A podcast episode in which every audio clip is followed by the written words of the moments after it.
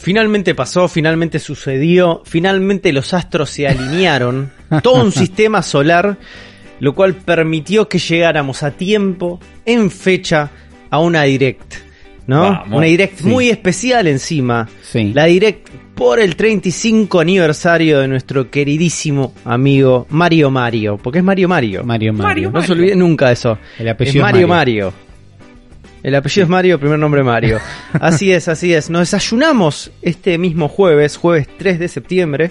Una razón Que, para salir de la eh, cama. que en realidad, en realidad esto es algo que, que estuve viendo como digo, no, no es 3 de septiembre el cumpleaños de Mario.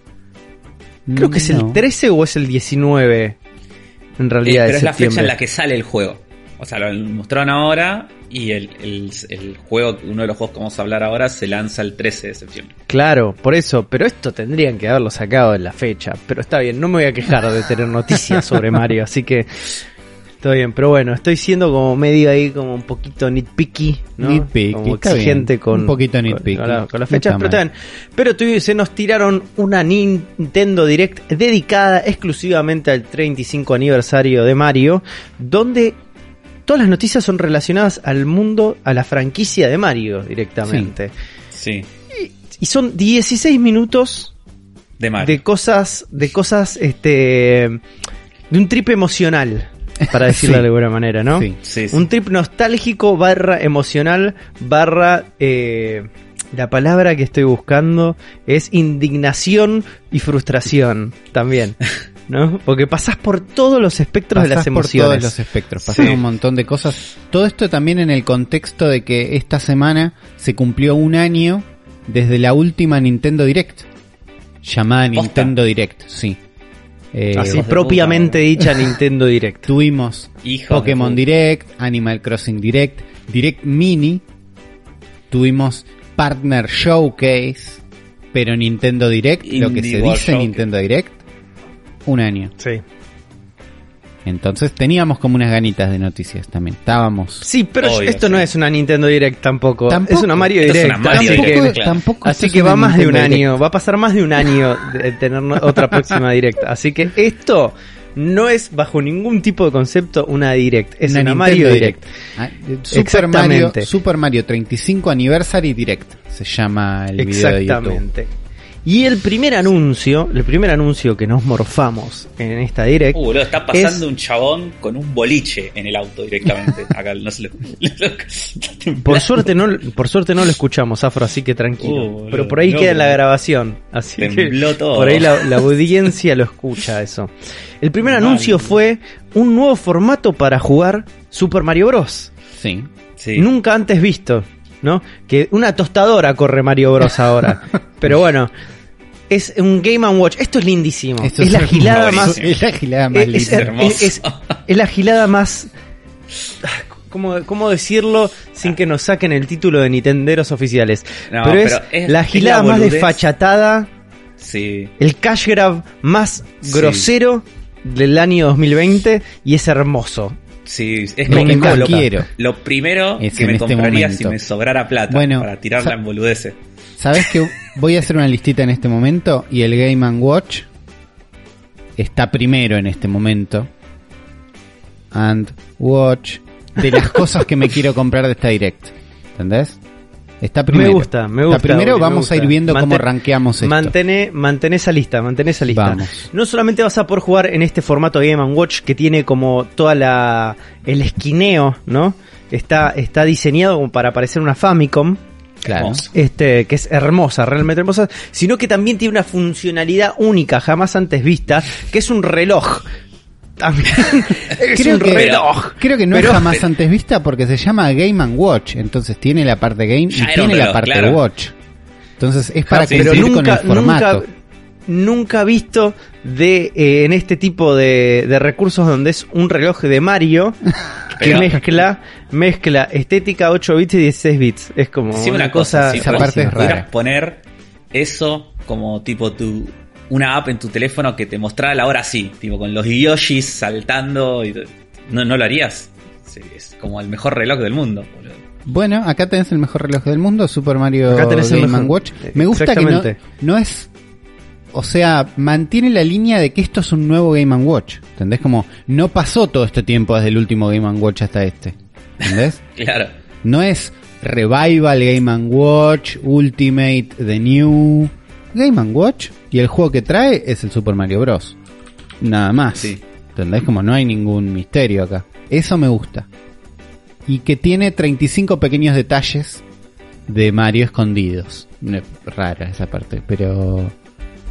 Nada, es re lindo. Creo que vale unos 50 dólares. Si sale todo bien, porque esto es limitadísimo y no hay forma de conseguirlo en ningún planeta. Que va a estar disponible a partir del 13 de noviembre. Está y bien. eh, obviamente este artículo de producción limitada estará disponible hasta finales de marzo de 2021. Ya- ya vamos a le- hablar de eso. Es un Ya legal vamos. que vamos a estar viendo repetido constantemente Bien. durante esta direct. Después de que nos muestran el packaging, todo muy lindo, aparecen las flechas y nos dicen el caos multijugador irrumpe en Nintendo Switch porque el otro anuncio es que Super Mario 3D World va a estar en- porteado en Nintendo Switch con una giladita más, ap- aparentemente.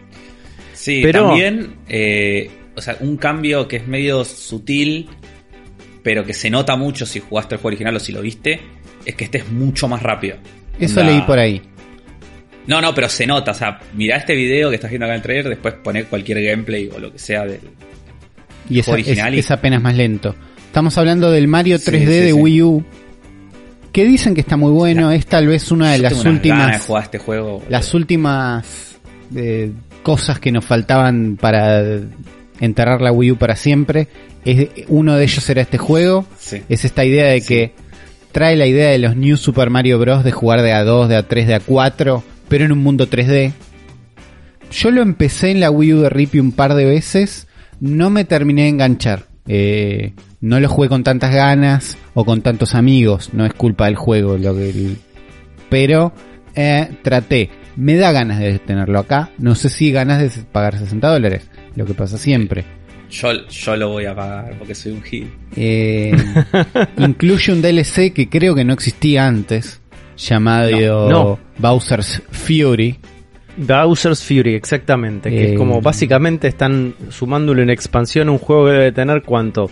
¿Ocho años ya? Más o menos, sí. Eh, Más o menos. sí. Eh, insólito, pero Esto está, queda pero segundo lo, en la lista de ganas. Le- hacía falta, iba a pasar, pasó. A mí me- este juego me encanta, yo lo jugué en la Wii U de Rippy, jugué el 3D Land, que es para 3DS también, que Está buenísimo. es una versión eh, como reducida de esta misma lógica, pero está buenísimo también.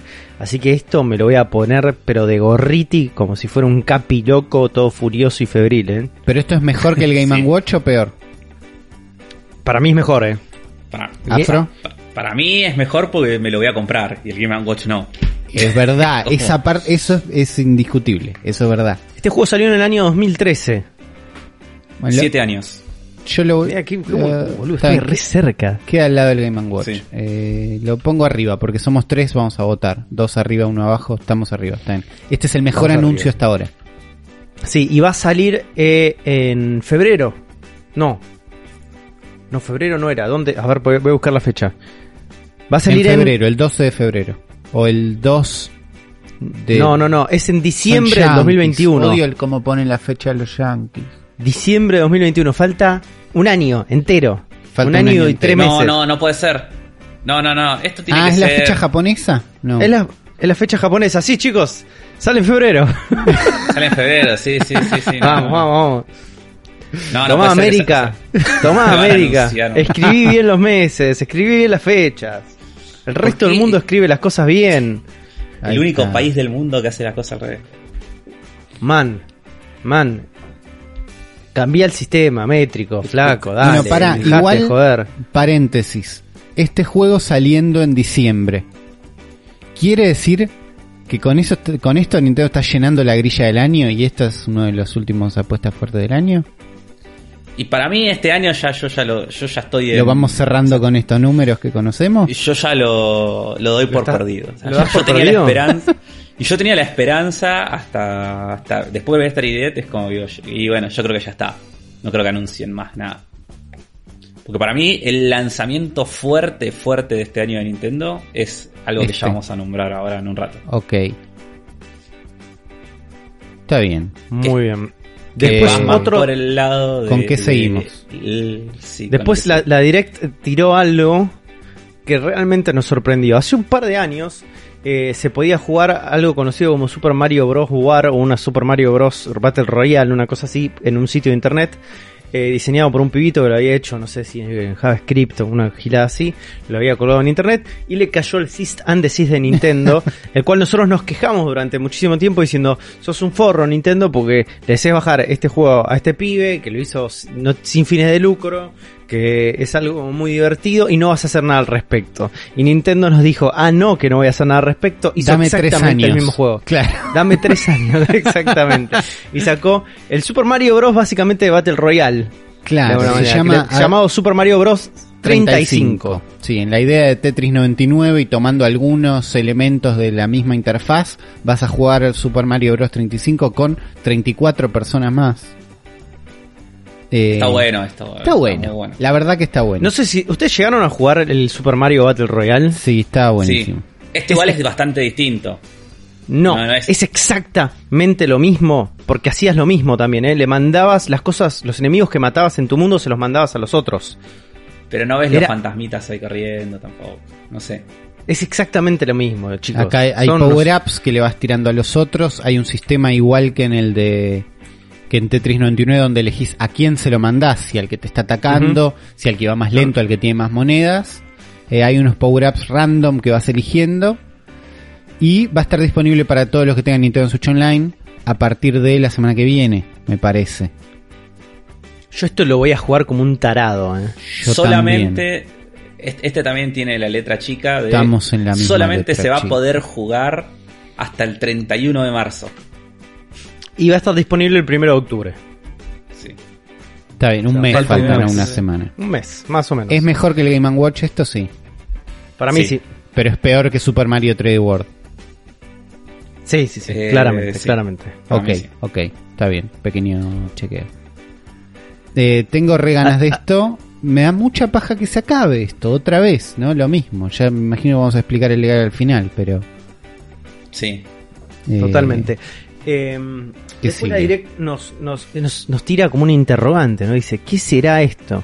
uy, y empieza uy, uy. Un, un comercial directamente, porque vemos un, un joven niño asiático con su Nintendo Switch en la mano, y de repente cuando hacen el plano a la pantalla de la Nintendo Switch, vemos un Mario Kart un poco extraño. Raro. Una cámara, una cámara muy detrás de Mario que nos llama la atención, porque decimos, che, ¿qué, qué Mar- Mario Kart no se ve así. Claro. pero a medida que vamos over the viendo- shoulder de Mario. Over sí. the shoulder, como en, terce- en tercera persona, pero sin tanta, tanta perspectiva. Y empezás a reconocer cosas más extrañas todavía. Decís, maestro, eso es un living. Eso no es una pista de Super Mario. ¿Qué está pasando? Y rápidamente el comercial empieza a girar alrededor de este pequeño niño asiático. Y descubrimos que en realidad es un juguete, es un Scalectric Es una de Mario Kart. Con realidad Ah. aumentada. Con realidad aumentada. Esto, Esto es una locura. Esto, esto es es una el- el- locura. esto es lo mejor que hizo Nintendo no sé, en años. Es como, este es, un- es in- yo no puedo creer. Como que se me parece. Esto es un... Eh, cualquiera, sí. No, no, esto me parece que es como. Es, es fantástico, boludo. Porque aparte, fíjate que cuando le tirás los. Los ítems, podemos jugar de a dos a esto, primero y principal. Sí. Y, y- y parece que hasta varios más, hasta cuatro creo que es. Hasta cuatro, pero Eh, solo hay dos karting que son Mario y Luigi. Claro, que cuando Por vos ahora. le tirás Sí, muy bien. Cuando vos le tiras, un, un, por ejemplo, un, un caparazón al otro, lo ves en realidad aumentada cómo le pega.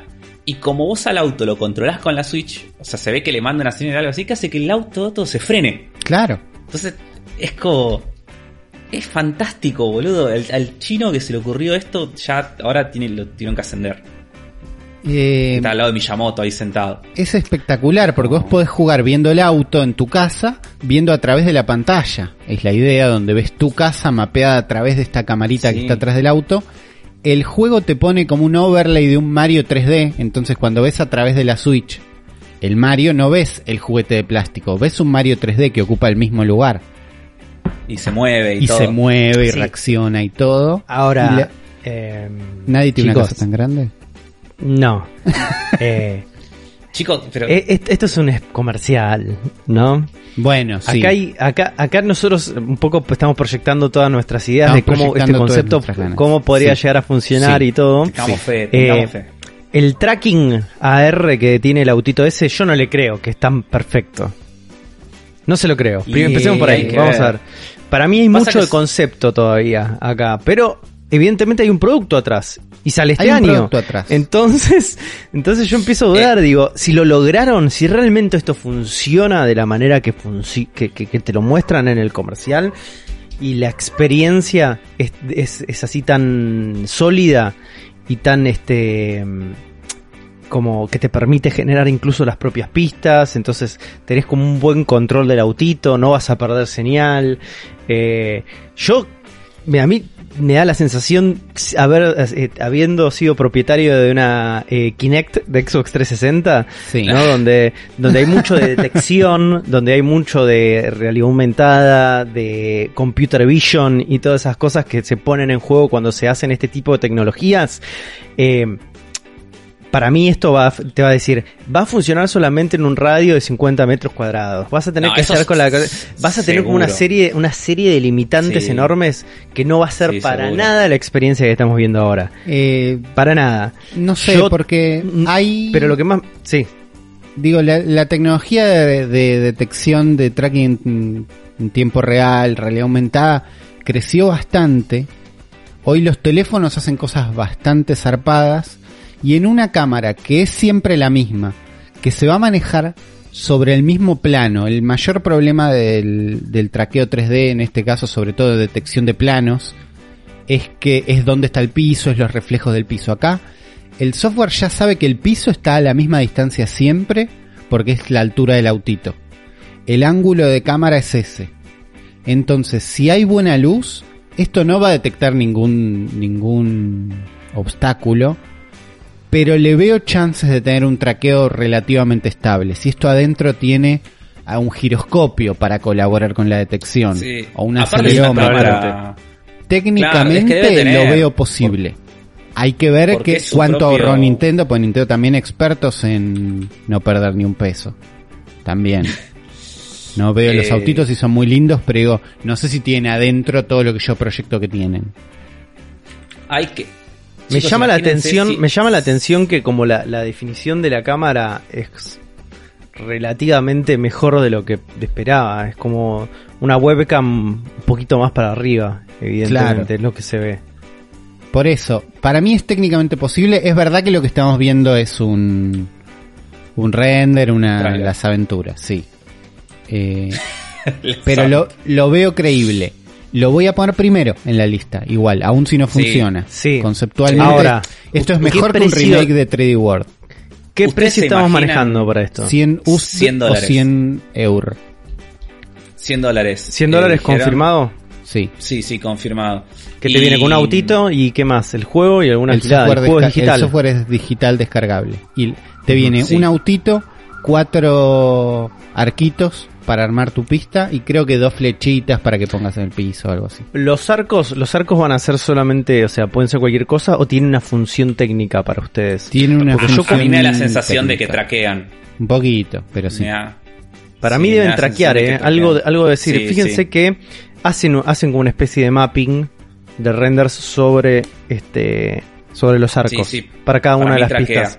Por eso tiene un poco también ese esa impresión este tipo ¿cómo, se- cómo se QR, llama? tipo Eh, ta- ta- blanco y tipo negro, tablero, claro. tipo tablero para poder hacer un tracking bastante correcto. Se ve que tiene unos nodos ahí también como para permitir Cuando este- llega eh, eh, a donde están los pozos, les pone como efectos. Fíjate Sí, que sí.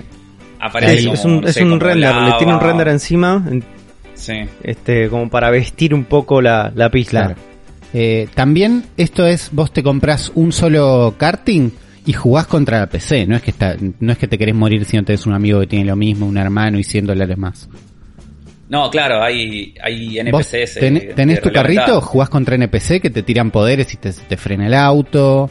eh, existe, podés jugar solo y divertirte. Te muestran que hay varias pistas, como hay, de golpe hay un momento que están corriendo sobre la nieve y el arquito este tiene como nieve puesta arriba y hay alguna que otra dificultad. Eh, ¿Ustedes se imaginan eh, la escena competitiva de esto?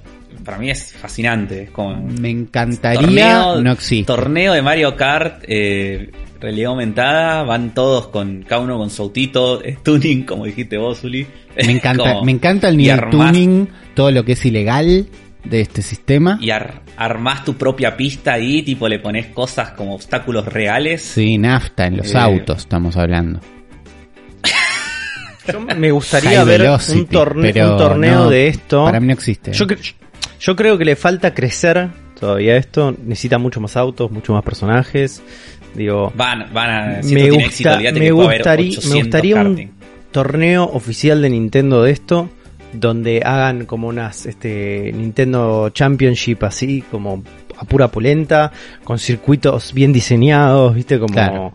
Sí. con digo, eso es lo que quiero ver, quiero el espectáculo de esto. Sí, sí, sí. Eh, sí, esto siento que está como en el medio entre Labo, que era, che, esto es una idea increíble, y el Mario este de Lego que hicieron, que es tipo, che, esto tiene un montón de guita dentro, pero es carísimo y no te lo vas a comprar nunca. Esto está en el medio, que es, no me lo voy a comprar nunca, es carísimo, y al mismo tiempo es una idea increíble como Labo. Pero me Pasa muero de ganas esto- de esto- tenerlo.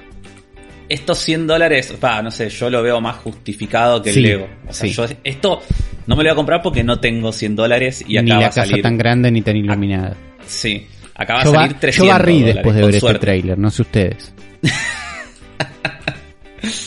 Pero, o sea, si viviera en Estados Unidos me lo compro, pero no lo dudo. Onda, Day One. Sí. sí.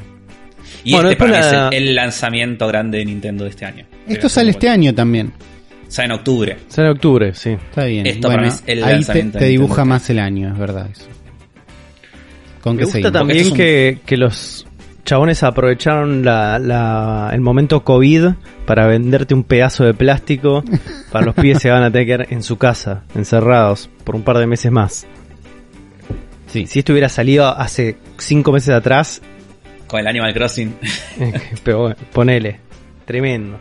Eh, después la directo directamente, o sea, un momento medio raro de merchandising. Todas cosas lindas que nos gustaría tener y comprar.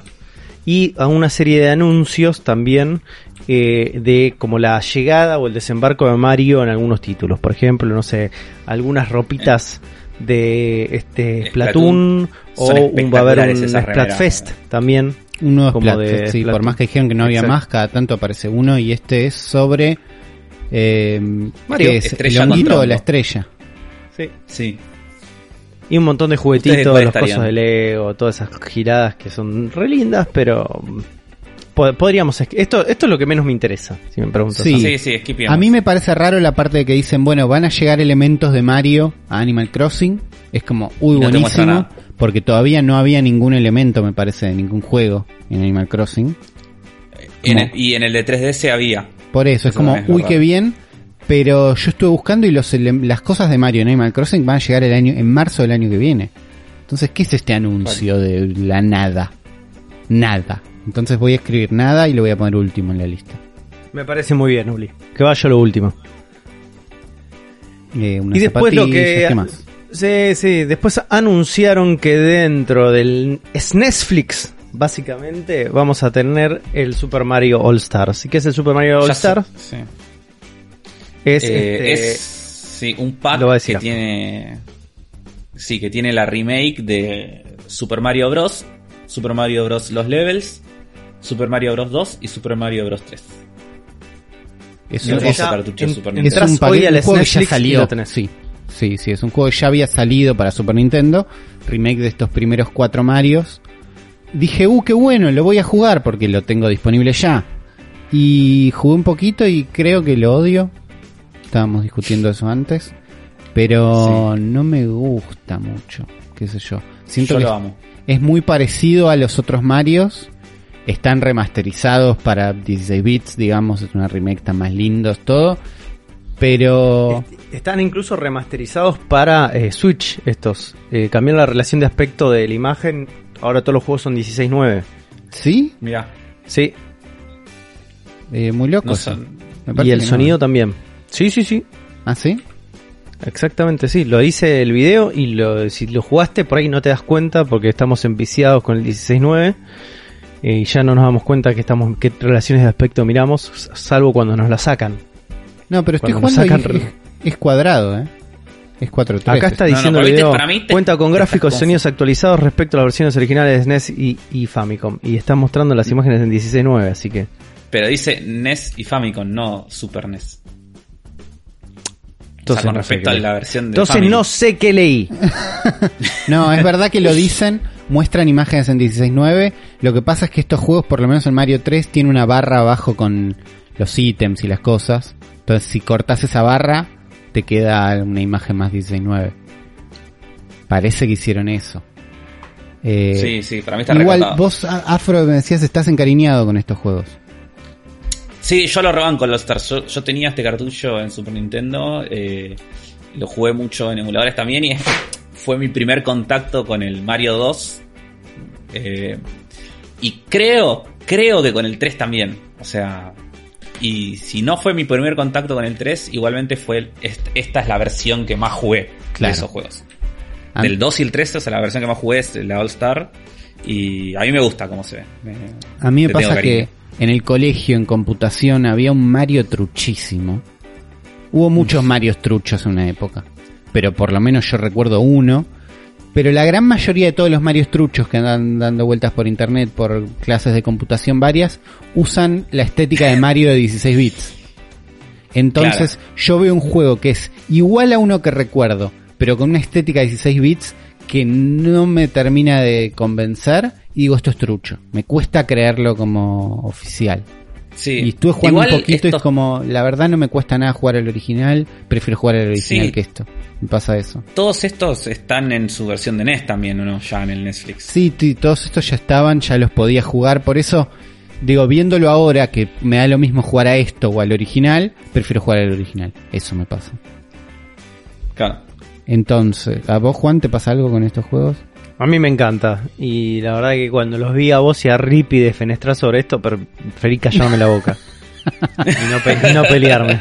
Entonces, ¿esto es mejor que el Game Watch? ¿Es mejor que Super Mario Bros. 35? ¿Es mejor que Eh, nada? Para mí no. Es mejor que No, nada. por- no, Porque ya- no, es, no es innovador. Ya lo jugué y pues eh, lo puedes jugar en el celular hoy por hoy, así que es lo mismo. Es mejor y que además, nada. como digo, nada ya está. Todos los juegos de NES, o sea, si los de NES no estarían, Claro. ahí es sería distinto, otra cosa. pero ya están los de NES. Claro, los NES mismos ya juegos. están y son los mismos juegos. Es verdad eso. Eh, De repente la pantalla se la pantalla se pone en negro Uli y de repente aparece una una pantallita de este eh, básicamente cómo decirlo combustible de pesadillas Eh, el eh, creo que es el- la usina más grande de creepypastas de los últimos 20 años el Mario 3D demo técnica de Nintendo 64 que es la cosa más horrible sobre la faz de la tierra aparece en pantalla y, Sí. nos- y la gente se vuelve loca. Porque ¿qué significa esto? Que Super Mario 64 va a tener support para Nintendo Switch.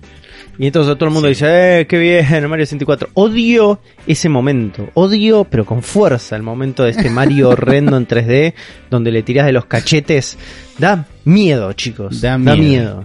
Sí. Ah, a mí nunca me dio miedo, pero. A mí me dio miedo, no lo odio, pero miedo, el, con miedo A mí me da miedo hoy. Lo veo y me da miedo. Digo, por favor.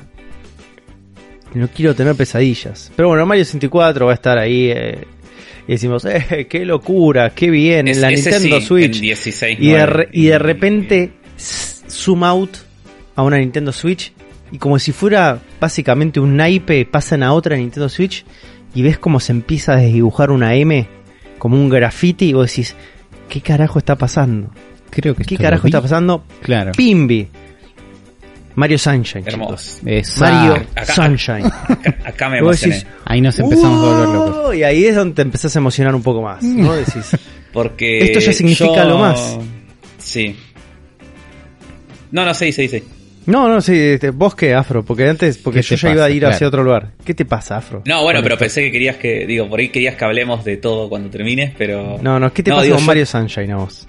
Y nunca lo jugué, boludo. Es como Yo mi tampoco. deuda nintendera más grande de la historia. Es como. Lo es- empecé muchísimas veces mal emulado pésimamente emulado, Sí. con no los frames Este es el juego correctos. que, que me quedaba mirando afuera del mundo del juguete, ¿entendés? Es como... Sí, es El eso. juego que, que, que sufría cuando lo mostraba Christian en nivel X. Es como. Para, Sí. para mí, este juego representa como todo lo que no pude tener de chico. Sí, sí, sí, estoy, estoy con vos, Afro, Entonces- estoy con vos. Entonces, es, para mí es como nada, jugarlo finalmente es como.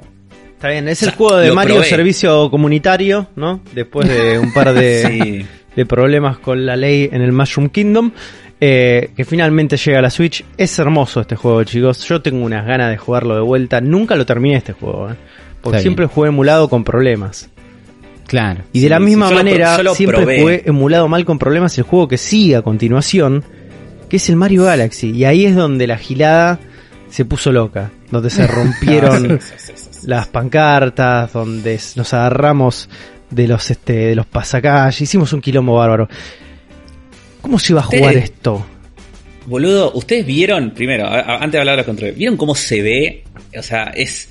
Lo único que hicieron es upscalearle los gráficos, pero corre a 60 FPS, que no me acuerdo si en, si en Wii corría a 60 FPS. Sospecho que sí, Pero- pero, no sé. Sí, yo también. Puede ser que sí. Pero yo estoy viendo este video y este juego, boludo, parece que hubiera salido ayer. ¿Entendés? Sí. Y no. Y no es tan. eh, o sea, no, no es un remake. Es el, lo único que tiene es la resolución aumentada, nada más. Y parece que fue un juego nuevo de Switch. Es como que es increíble. Este juego es hermoso, siempre dijimos que no- em, la gran mayoría de nosotros que componemos el cerebro de la bestia estamos casi todos de acuerdo que es uno de los mejores Marios. Sí. Para mí es, Eh. sí, es el mejor. Para mucha gente es el mejor, a mí me gusta más Odyssey, pero sin duda está en el top 3 de Marios de la vida. O Mario 3D. Sí, no, este juego es una maravilla. Que Eh, estos tres está- títulos componen el Super Sí. Mario 3D All Stars, ¿no? A, a mí me a compran mucho con ese coso, no sé por qué. Te digo, todo lo que... Porque eh, no te gusta los Stars. ¿Por qué no, no, porque los All Stars no me gustan, pero sí me gusta el concepto. Entonces que lo traigan de vuelta y este sea 3D All Stars es una boludez que me compra. Pequeñas boludeces que me compran. son. Claro. Lo que Eh. sí hace un poco de ruido de todo esto es la completa omisión del Super Gal- Mario Galaxy 2. Tal ¿Qué vez el único juego eso? mejor que Mario Galaxy, según mucha ¿Qué gente. pasa con eso? Y te lo van a vender. en Lo van a vender aparte, exactamente. Sí. Lo van a vender aparte. No, no, no hay mucho misterio. No hay mucho misterio, es exactamente eso. Son unos hijos. Podría restar, son unos hijos de puta. Esto, esto para mí es mi compra de día uno de toda esta la, de toda esta directa. Esta es mi Yo compra de ya día lo uno. reservé. Yo ya lo reservé. Yo ya lo reservé, yo lo estoy En poniendo primero en la lista. Por ahora mi acción termina ahí, pero le tengo O muchas sea, ganas. esto. Voy a pagar mucha guita por esto. Y, pero ya está. No, lo- no lo, lo necesito. Esto va a tener su versión física también, ¿no? Sí. Sí, sí, esa es la que reservé. Esto sale el 18 de septiembre, falta muy poco. Sí. Y otra vez el mismo legal. Y acá esta es una de las versiones en las que más duele ver este legal. No, y acá es donde enoja y para mí es una forrada y es como que está todo mal con Nintendo con eso. Onda, me parece... No, no, porque no solamente... O sea, yo te entiendo que la versión física sea, sea limitada, está bien. Pero la digital y que encima desaparezca... Y eso, ¿sabes por qué? ¿Sabes por qué es una verga? Porque esto es, es la misma jugada que hacía Disney antes de con las La películas. bóveda. ¿Te acordás en la época de los VHS? Sí. Claro, que hacían eso, te sacaban, no sé, Pinocho, de repente, o sea, salió Pinocho en VHS, ¡uh, qué copado! Disponible por seis meses. Entonces te tenías que comprar sí o sí, porque después la querías volver a comprar y tenías que esperar hasta que a Disney se le ocurriera dentro de 10 años decirte, ahora la sacamos de nuevo. Durante seis meses también. Y es como que ahora Nintendo está haciendo esto con los juegos y a nivel, o sea, conservación histórica y, y- mantener los juegos vivos para generaciones nuevas y todo, me parece una forrada. Y como que el único motivo que hay es la guita. Es porque saben que con esto van a vender más de lo que... Claro. Y Van a, la sensación no, van a, de- van a subirle el valor a este juego. Eso es lo que Y, pasa. Claro, y- Yo y te esto juro le que permite a ellos que dentro de 6 años, 5 años, 10 años lo puedan volver a hacer en la próxima y, consola. lo- claro, porque cuando te lo vuelvan a sacar, te lo pueden volver a cobrar 60 dólares porque es la única manera de que tenés de tener ese juego. Totalmente, es Ese eso. es el punto. Es- Este juego yo dije, uy, lo quiero jugar, me pasa lo mismo que Afro con Mario Sunshine, estoy para terminar Galaxy, que no lo terminé, jugué un montón pero no lo terminé. Eh, estaba pensando en todo eso y digo, bueno, me lo voy a comprar en algún momento, no sé cuándo. Veré una oferta, no tengo apuro de jugar ninguno de estos juegos, la verdad. Mientras hacía todo ese pensamiento, llega el legal de disponible hasta fines de marzo del 2021. Y si bien odio toda esa declaración, es lo que hace que me lo quiera comprar. Y me da tanta bronca que funcione. Porque es lo que ellos querían. Y Sí, funciona. cae- Sí. cae- caemos todos en la trampa. Caemos todos en esa trampa. Consciente y todo de la trampa. Caigo. Pudiendo acá- bajármelo ahora. Acá no los bancos, Caigo. Nintendo. Me parece que. Acá me bajo de. Pero te bajás, pero, Pero lo, te lo compras igual. Eso pasa. Entonces, Ah, no, sí, me lo voy a comprar, pero obvio, pero bueno. no los banco. No, yo tampoco, pero es fuertísimo que funcione No igual. los voy a defender. Aún conociéndolos. Eh, O sea, parece una, una forrada. Pero Eso bueno, evidentemente la, la Switch se convierte como en la plataforma definitiva de Mario, ¿no? sí. Están casi todos los juegos principales de la franquicia ya se pueden jugar hoy por hoy dentro de la Switch. Sí. Eh, lo que. Lo que no di- o sea, lo que no dijimos, que lo nombramos en un momento, los controles del Galaxy eh, están confirmados que mm, si lo juegas en la tele se juega igual que en la Wii. O sea, con los dos Joy-Cons separados y, y el derecho puedes apuntar todo. O sea, va a funcionar distinto el apuntar porque la Wii tenía el, el infrarrojo directamente en la tele Claro. y, es- y este es un giroscopio. Pero, o sea, es lo mismo. Claro, cumple la misma función, Y- probablemente más precisa. Sí. Funciona con el Pro Controller también. Y eh, si lo jugás en portátil, podés eh, usar la pantalla táctil para usar el puntero. Bien. Lo cual a mí me parece incomodísimo, o sea, pero bueno, vamos a ver cómo funciona. No es tan necesario en todo el juego todo el tiempo, me parece. Eh, lo usás, no, lo usás bastante, eh, sobre todo en los bosses. Eh, Lo, lo Sí. usás mucho. Eh, hay que ver cómo lo resuelve. Eh, después tuvimos un, como un momento musical de Mario. Donde hacen Sí, el repasito de todos los juegos de, de la franquicia. Claro, ahí es cuando Sí, nos damos cuenta, es verdad. Que la lo más, que acá podés jugar todo, uy qué bárbaro, uy qué bien. Y ahí cerramos, con esto cierra todo esto. Creo que ahí cerraba, Sí. ¿no? ¿no? No quedaba nada más eh, adentro de, de esta... Eran 16 minutos, puro Mario. Qué sé yo. Ustedes ya habrán sentido cómo, cómo son nuestras, nuestras emociones en este momento, ¿no? Como... Sí, hay cosas que nos emocionan, sí, hay cosas que nos indignan. Eh, sí, hemos perdido cualquier capacidad crítica porque terminamos comprando todo. Lo sabemos. eso sí. Lo sabemos, no nos juzguen, ustedes son iguales a nosotros. Así que nada, yo ya, yo ya, este, me imagino, vos lo reservaste físico afro el 3D All Stars Sí, sí, ya se lo reservé a, a nuestro amigo. a nuestro amigo. Bueno, voy a tener que hacer lo mismo, me parece. Porque yo estoy re adentro de esa, eh, pero re adentro. No, este, este lo, o sea, voy a pagar el doble de lo que sale en la eShop, porque el juego ya está en la eShop para reservar, sale 4 mil pesos, Sí. eh, y seguramente físico esté 8 mil. Uf, qué salado, no puedo Ah, creer. Y son los precios que están manejando los juegos físicos ahora. Eh, pero bueno, creo que este lo vale. Veremos, En, veremos. en la eShop. Argentina vieron que el precio que estábamos hablando para el juego de 60 dólares era 4.200. Dijimos, bueno, a partir sí, de tal fecha ahora valen 4.200. Actualizaron los precios para los más viejos. Entonces ahora Breath of the Wild, Mario Kart 8, ARMS subieron al tier de 4.200. Ah, mira vos. Uh, Que es un update que no habían hecho nada más. No es, uy, que hijos de puta subieron los precios a los juegos viejos. Pero estaban tardando en hacerlo y había una esperanza. No, ya fue. No, ya está. Esperanza perdida. Claro. Eh, ¿Sabes que yo sigo sin poder comprar en la Store de Argentina? yo probé el otro día y tampoco puedo, así que... Es como que no. Tuve que pedir autorización a mi tarjeta de crédito, todo, y sin embargo no pude. no pude comprar. No puedo comprar la Store Argentina. Así que eso, eso estaba complicado. No, no termino de entender por qué. Nadie me supo dar una respuesta No, tampoco. así que Nadie llega a una punta, no. eh, pero pasa. Pero pasa, contame, Uli, cómo quedó la lista de prioridades después de esta Mario Direct. Y lo más importante de todo allá arriba es Super Mario 3D All Stars, que al mismo tiempo es lo que más nos enoja y es lo que ya algunos de nosotros ya compraron. Estamos a eso. En el segundo puesto tenemos Mario Kart Live, que es, eh, creo que nadie lo va a comprar, pero es increíble, novedad, todo eso. Abajo de eso tenemos Super Mario 3D World, que parece que está buenísimo y probablemente lo compremos. Después Super Mario Bros. 35, que vamos a estar jugando el mes que viene, porque es gratis. Abajo de eso el Game Watch. Abajo del Game Watch Super Mario All Stars NES, que ya podemos jugar hoy. Y último, eh, la nada, que son los pequeños anuncios de los demás juegos.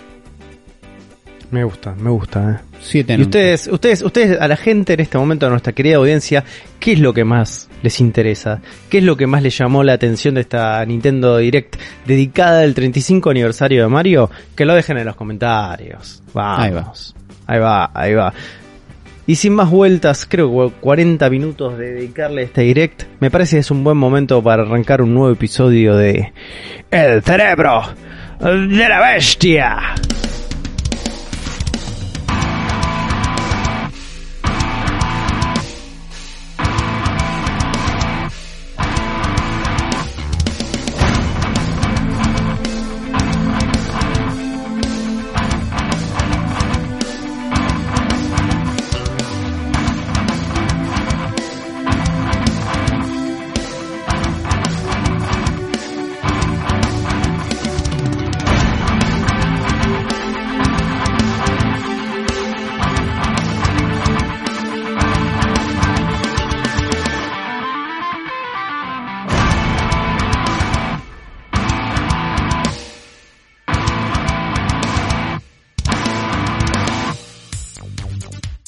Bienvenidos al Cerebro de la Bestia, este podcast fundamentalista Nintendero. Este es el episodio 166. Es un montón. Es una bocha. Sé que lo dijimos Muchísimo. antes, pero siento que es más esta vez. Es un montón. ¿Viste? Sí. Espera que lleguemos al 169, Uli. What? Esa, nice. Hay que hacer un chiste básico de vez en cuando, Mm. chicos. Y- Si no, y sí. si no, no podemos, perdemos audiencia. Además hace como 100 capítulos que no lo hacemos, entonces no es poco. No lo hacemos, es verdad, es verdad, es verdad, verdad. Y Así que bueno, sean que todos bienvenidos. 100 más para hacerlo, ¿no? Por eso. Es un montón, no, no te puedo esperar 100 episodios para hacer un chiste sobre el 69. No. no puedo. Realmente no puedo, es algo físicamente imposible. Físicamente es imposible también es abrazar a toda esta gente que está del otro lado, porque una, hay una pandemia, dos, no me llegan los brazos, son muy largos y ustedes algunos viven en otras partes del planeta, pero vamos a extender que este abrazo sea virtual a todos nuestros amigafros. Así es, la gente que nos comentó en el último episodio, personas muy hermosas como Néstor Cardoso que llegó temprano, Kayal Brock que es nuestro bot favorito,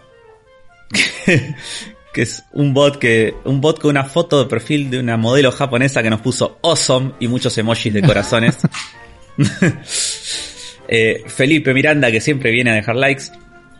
Matías, eh, Matías Torres, que te lo marca cuando el momento que Juan se robotizó. Y que buenísima para una peli falopa de de los 90, dice la voz de Juan Roth. Bien. Donde Nardone es un hacker malo ruso que exige millones de dólares o va a mandar a matar al presidente. Menos la parte de que es ruso, yo estoy. Sí.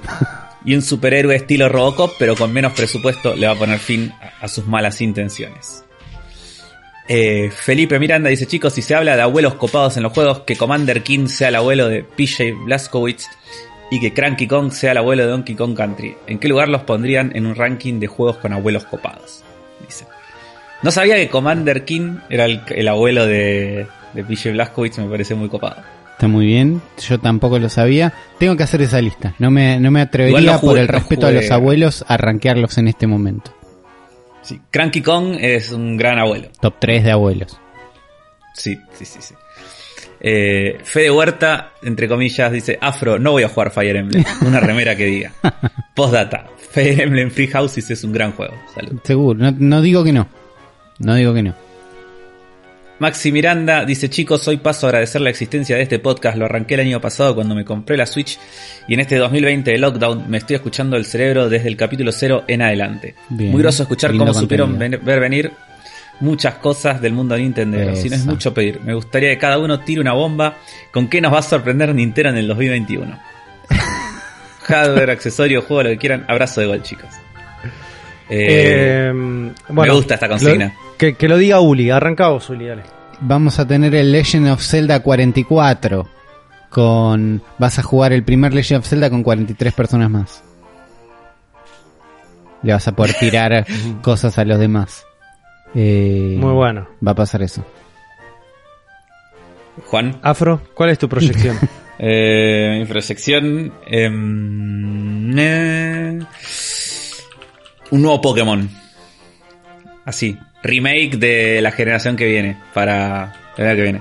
¿Cuál es la cuál, cuál- El DDS, que es Perla, ¿no? El de 2DS. Ese es el que más Sí, pide la gente. Ese es el de Sino. El de Sino, sí. Esa es la remake Es- que densean todos. Octubre del año. Octubre del año que viene sale ese. Aparte no sé porque es la peor generación de todas, no sé por qué. Pero por algo, por algo no hay una remake. Pero, bueno, es la que más quieren y dije densean porque es verdad. Son medio densos. Sí. Juan, Puede ser, puede ser. Mi proyección para el 2021 es el lanzamiento de un nuevo título muy esperado que se llama Conception 3 Uy, eh, uy, Rise uy. of the Children of Santiago del Estero. Así se va a llamar. Es así. ok. Gran juego. Excelente, Eh, el mejor juego. Sí, Félix nos dice, ¿para cuándo un Afro Game Show con Patreons? Solo eso. Ojo. Es una buena Eh, idea. ojo. Ojo. Eh, me, ojo. me gusta, me gusta más la idea que por ahí sea presencial post pandemia. También. Opa, me gusta. También, me gusta. Muy lindo. lindo Ah, idea. ¿Quién como redoblé la quién te dice? Esa. ¿Quién te dice que Vamos no? a ahorrar desde ahora. Felipe Miranda dice, Uli, si el programa lo escuché en cinco partes y en tres lugares distintos de mi casa, ¿también me lo dedicas? Obviamente este programa, el programa anterior, este no, la verdad no te sé decir, pero el anterior fue para vos.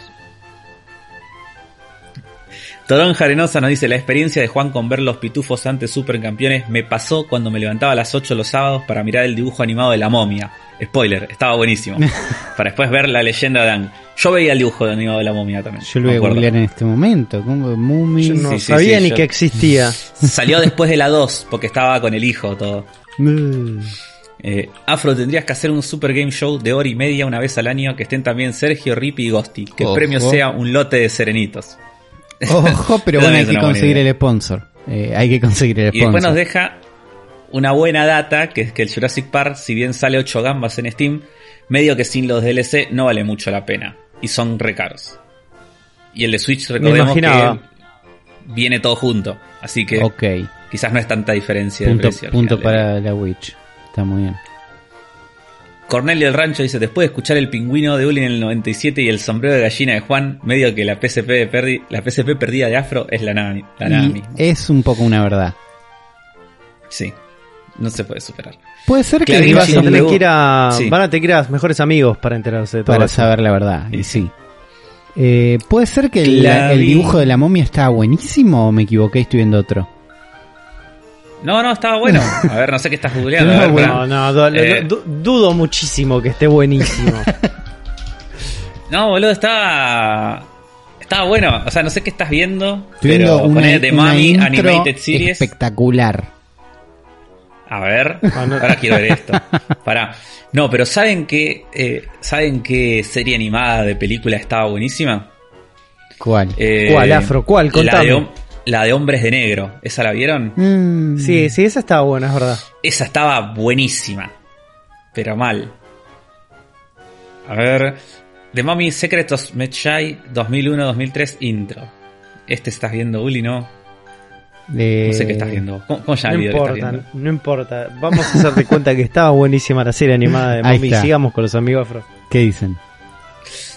Eh, Clavinci nos dice que en una mezcla de nostalgia, vagancia y pobreza se bajó y ganó el Mario Luigi Superstar Saga para Game Boy Advance y Muy quedó bien. manija. Muy bien. ¿Qué juego similar le recomendamos para que pueda emular?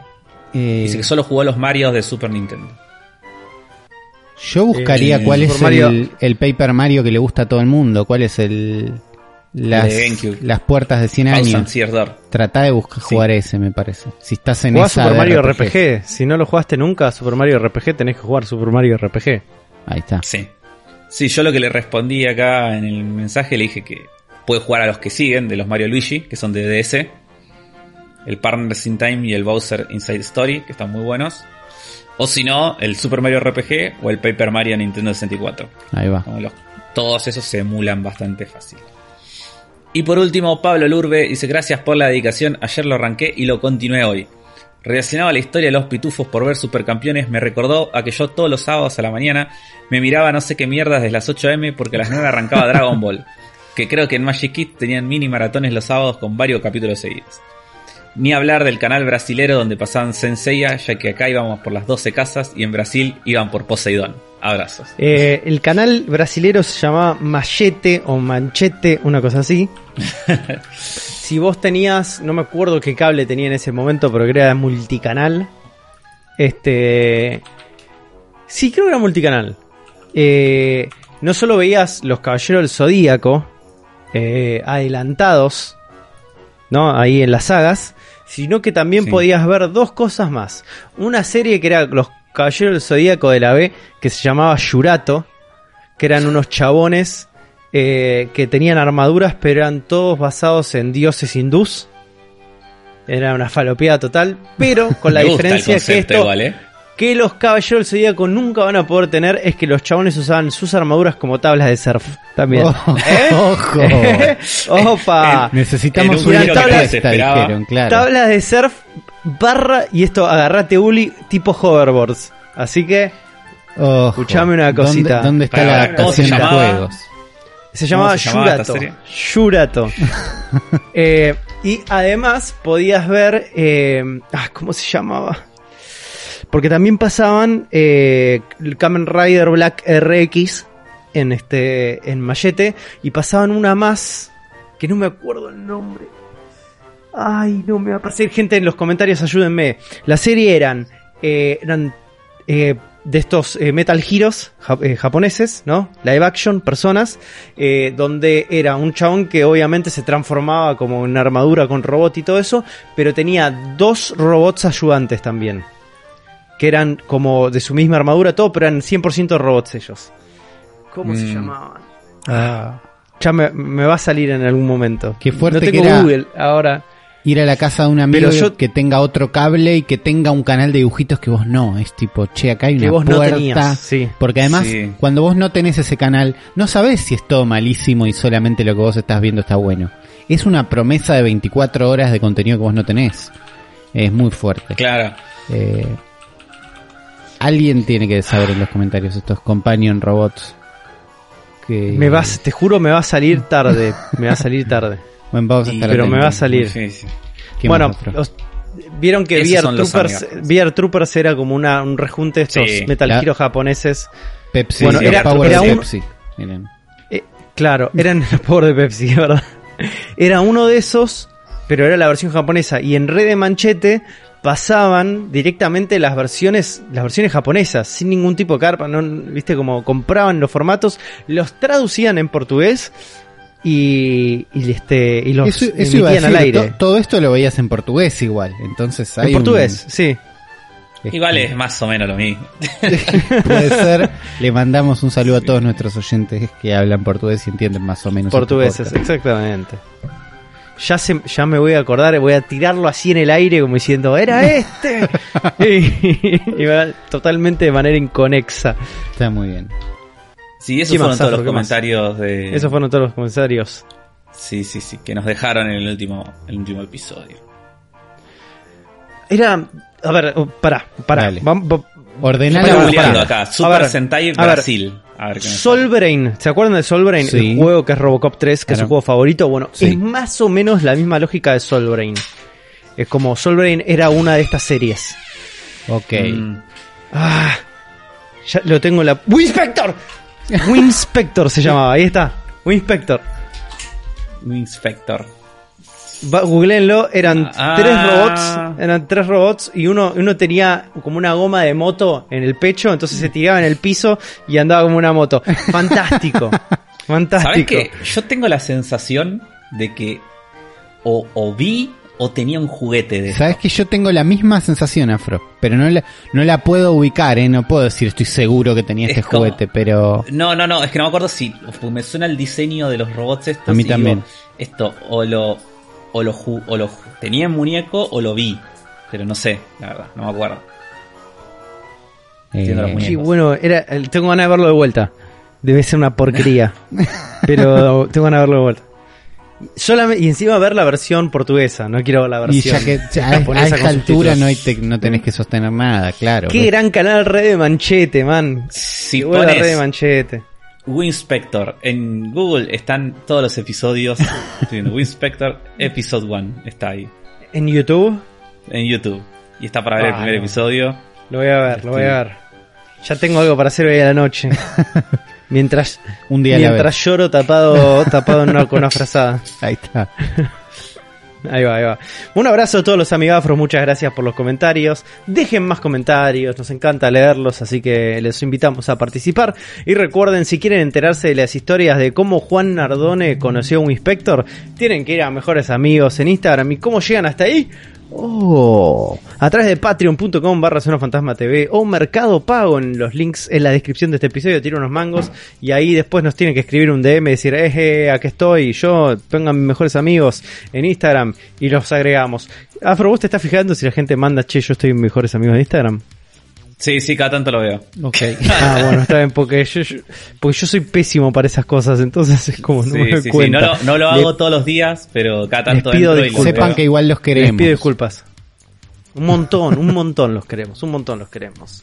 Los queremos tanto que a veces incluso hasta preparamos secciones para este episodio. Y la sección de esta semana probablemente sea un gran recurso de optimización de búsquedas para Google, porque vamos a estar hablando de la sección de Uli y los mejores juegos, o, o los juegos definitivos de las consolas de Nintendo. Esto nos ayuda a la búsqueda, Sí. pero espectacular. Uli, Esto, ¿eh? claro, esto Uli, es contenido Yo trascendental, decime Afro. te- tengo una pregunta para vos. ¿Qué vas a hacer ahora que se te está acabando el curro? Porque ya este es como, este- esta es como la última, si no. O adelante, está- estamos llegando al final. Estás, estás, primero quiero que le pidas perdón a Rippy porque estás ninguneando a Wii U, que me parece una falta de respeto para con Nintendo, para con Rippy. Eh, Con el único argentino con Wii U. bueno, exactamente. Y después eh, existe, Están las portátiles que existen decimos. por un lado las portátiles, por un lado un sinfín de secciones que están en mi laboratorio de secciones en este momento, pero que pueden salir a la luz en un par de clics. Entonces, tranquilos qué contenido tenemos. Pero lo que nos trae Y hoy... si no, Uli, eh, una sección, en, un capítulo entero de sección de Winspector. Bueno, bueno. Escúchame. No les puedo decir de que hay en el laboratorio, pero existe. Eh, Hay muchas cosas. Les pido, les pido, antes de arrancar, antes de arrancar la sección, yo estoy googleando del celular, vayan a buscar los muñecos de Winspector. Sí, Están los buenísimos, si, están si- buenísimos. si me quieren regalar algo para mi cumpleaños 26 de febrero, regálenme un muñeco de Winspector. Son hermosos. Son muy lindos. Igual yo estoy, yo estoy viendo los capítulos de Winspector y es como que en un capítulo de 25 minutos hay como dos minutos de Super Sentai nomás. Y por ahí había que ahorrar. Por ahí era el piloto. Como en todos, qué onda. en realidad, en todos los que eran de los 90, principios de los 90, finales de, de los 80, eran todos así. sí, boludo, casi no, no están transformados, casi nunca. Bueno, llegó la revolucionaria Nintendo Wii. Llegó. Siempre me gusta como plantear un contexto. Veníamos de una GameCube, ¿no? El último programa hablamos de.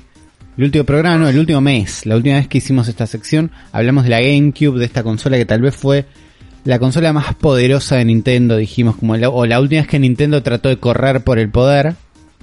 Con Sí. la Wii yo creo que se plantea el, Nint- el Nintendo moderno. Con la Sí. Wii Nintendo, cuando nosotros hablamos Nintendo juega otro juego, Nintendo está en otro lado, Nintendo sabe, es dueño de lo que sea, no sé qué. Es con la Wii que pasa todo esto, porque nos vamos al año 2006, al año donde la Wii sale a la par con una PlayStation 3, eh, a un año de salida de la 360, porque ese año Microsoft se apuró un poco, dijeron, che, cambiemos de generación porque esto no está funcionando. Fueron con la 360, la Wii sale a la par con la Play 3, entonces estamos en ese año donde lo que sería la guerra de consolas, estas discusiones eternas en foros donde la gente se vuelve loco por cosas que no son tan importantes por ahí, es todo entre PlayStation 3 y 360. Nadie hablaba de la Wii. Pero si vamos a los números, si vamos a quién ganó esa generación, hay 20 millones de consolas de diferencia. Sí, sí, eh, no, poco. No es poco. ¿Entendés? Es como PlayStation 3 vendió 87 millones, 360 vendió 86, todos números aproximados. Estamos hablando de 100 millones de consolas que vendió Nintendo en ese momento, sin estar en esta discusión de, eh, no, es mejor, es la mejor, es la peor, no sé qué, esta es mejor, esta es peor. No, esta la comprás. Esta la comprás y punto. Esta es la que quieren en tu casa, esta es la que ya tienen. Que las otras discutan el segundo puesto si quieren. Claro. Eh, estuve viendo el tráiler de lanzamiento de Wii y te tira con una cantidad de juegos y una cantidad de cosas que es tipo, che, salieron con todo a hacer esto. Eh, el famoso eh, Wii queremos jugar. Wii queremos jugar, eran las publicidades que veíamos acá. Eh, le apuntaron a todo, abrieron el abanico de público un montón acá, era tipo, acá juegan grandes, juegan chicos, juegan adolescentes, juegan, van a jugar todos con esta consola. Una consola que yo tuve recién en febrero de 2013. Eh, creo que es apenas salía de la Wii U o un poquito antes de salir la Wii U. Porque tengo un compañero de laburo en ese momento de los militantes de la Wii U. ¿no? La verdad los militantes de la Wii U se cuentan con las dedos de la mano, pero existen. existen. tu amigo. eh, existen Rippy mi amigo y estamos en un momento de búsqueda en los otros cuatro, pero... son como los hinchas Arsenal. pero digo, no son... Arsenal. Son gente con pasión realmente. ¿Entendés? No estamos hablando de alguien, no, sí, le gusta la Wii U, la verdad le gusta todo. No.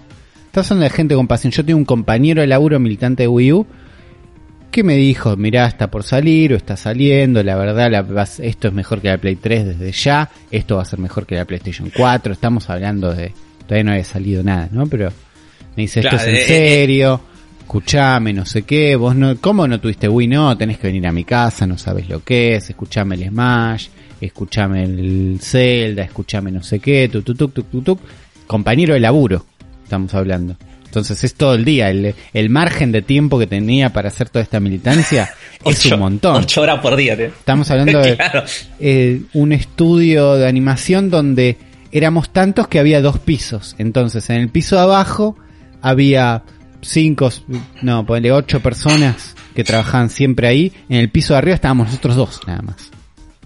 Hablando de Wii U. Claro, te estaba quemando la gorra de Wii U, Wii U, Wii U. Claro, era un montón. Y resistencia al principio, dudas, ¿no? Todo también yo muy PlayStation en ese momento.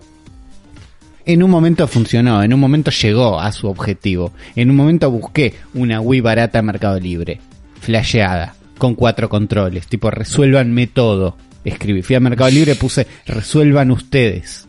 ¿Cuánto vale?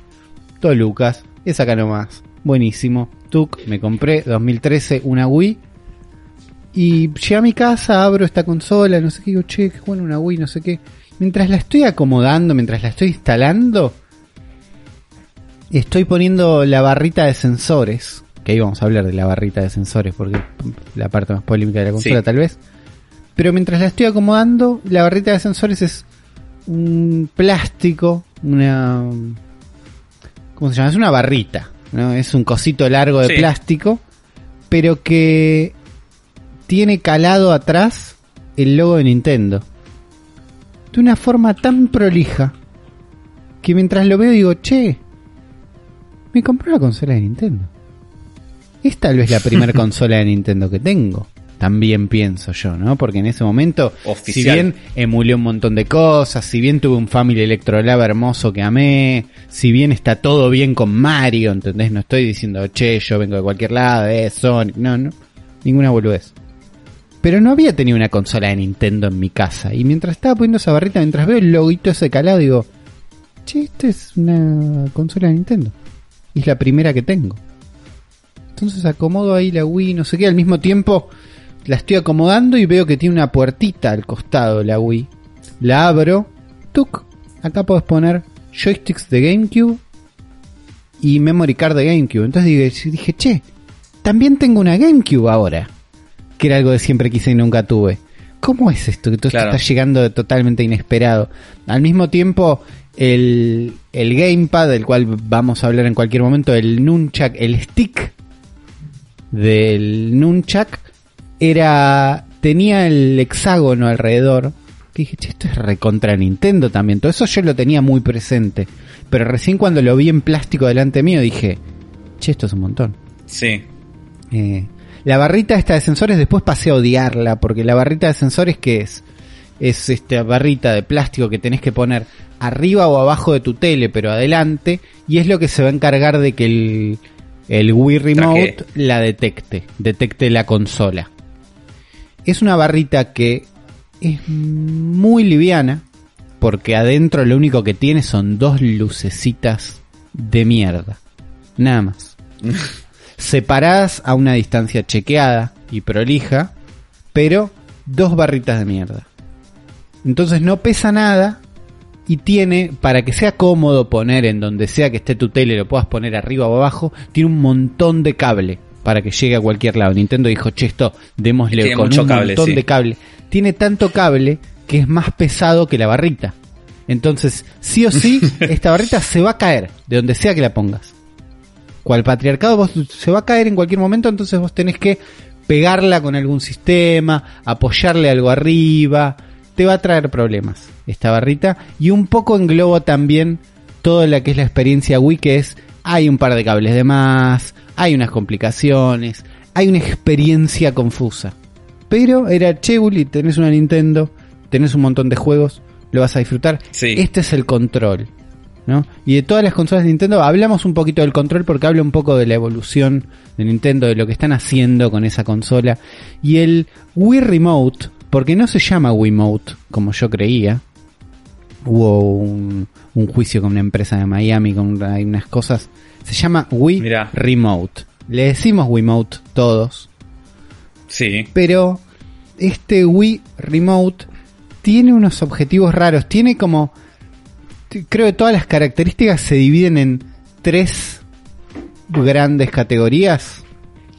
Que son, por un lado, que imita un control remoto. ¿No? Claro. Es vertical. Para que sea algo que la gente en- que entienda. Claro, queremos que esto, que una. todo el mundo pueda jugar, entonces esto va a imitar un control remoto. Entonces de control remoto tiene el botón de power de la consola, está arriba donde estaría cualquier, en cualquier control remoto, acá también está ahí. Eh, muy fácil apagar la consola o el joystick desde ese botón. Tal vez no hacía falta que esté tan a mano, pero se puede prender y apagar la consola desde el joystick, igual que en PlayStation 3 y en 360, entonces es un botón que había que tener, pero acá está ubicado ahí. Después tenemos un botón más y menos, que parecen de volumen, pero no son volumen, no sirven para volumen nunca. Pero Y son el Star y el Select. son el. Start y el Select, pero se llaman más y menos desde Wii en Wii U. Y por eso en Switch, cuando vos jugás en Switch y ves que el joystick tiene un más y un menos, y decís, ¿por qué tiene un más y un menos? ¿Quién tomó esta decisión? bueno, es de cuando Nintendo trató de que el control sea un casi un control remoto. Y después Sí. los dos botones principales a veces y secundarios en otro momento, pero los dos botones que tiene el control a mano son el botón 1 y el botón 2. También, ¿no? Cuando teníamos figuras en PlayStation tipo cuadrado, triángulo, ¿no? Xbox y Nintendo también están con A, B, X, Y, buenísimo. Acá vamos con un 1 y un 2, que es feísimo como botón, pero que otra vez va para el lado de, che, esto es un control remoto. El control remoto que tiene números, listo, 1 y 2. Los dos botones que hay. Claro. Buenísimo. Después tenés el lado gamepad. Esto intenta igual ser un gamepad. Entonces tenés un D-pad arriba de todo que funciona vertical y funciona horizontal. Si vos pones este joystick de costado, tenés ese D-pad que funciona. Un botón A, ¿no? Los auténticos AB que Nintendo tienen desde el Family. Acá están Sí. el A adelante y el B está Grande. el A en el pulgar justo. Claro, un A grandote ahí, pero digo, tenés este botón A principal, que es el que selecciona cosas desde hace no sé cuántas generaciones. Sigue estando ahí, no confundamos a nadie, esto es un gamepad. El B está atrás y funciona de gatillo. Sí. Entonces es como, bueno, tenemos gatillo, tenemos un B. Y tenemos un botón de home Sí. en el medio, que es como, bueno, también es un gamepad, ¿no? Sí. A mí eh, me gusta mucho el Wiimote. Me parece ultra cómodo. Siempre me... me- o sea, te- la sensación que te da tenerlo en la mano siempre me, me gustó mucho. Es, es cómodo en la que es mano. muy cómodo. Es cómodo en la mano porque es muy cómodo la pancita de las pilas atrás, el, el gatillo Sí. este B atrás te queda en un lugar cómodo. Es como cumple una función. No parece cómodo hasta que no lo usás. No, ¿Viste? Porque obviamente. Pensás que es como Claro. un artefacto cuadrado que decís, esto no es ergonómico, pero realmente cuando lo tenés en la mano se siente Es mucho más cómodo. de lo que parece. Eh, Hay Sí, toda una lógica mm, eh, de diseño industrial alrededor de la Wii que aparte de, digo, que es sutil, sí. ¿no? Es muy Sí. sutil en las decisiones y que no percibís inicialmente como un gran logro porque vos agarrás un mando de gamepad de la 360 y todo eso y decís, ah, está hecho para mis manos y no sé qué cosa y lo ves Claro. enseguida. En Nintendo no, las, las, fin- las líneas son muy finas, viste como se mueve todo como de una manera como que no lo percibís, pero al tenerlo, viste como la, la parte física es muy, es muy este, como intuitiva de una manera táctil.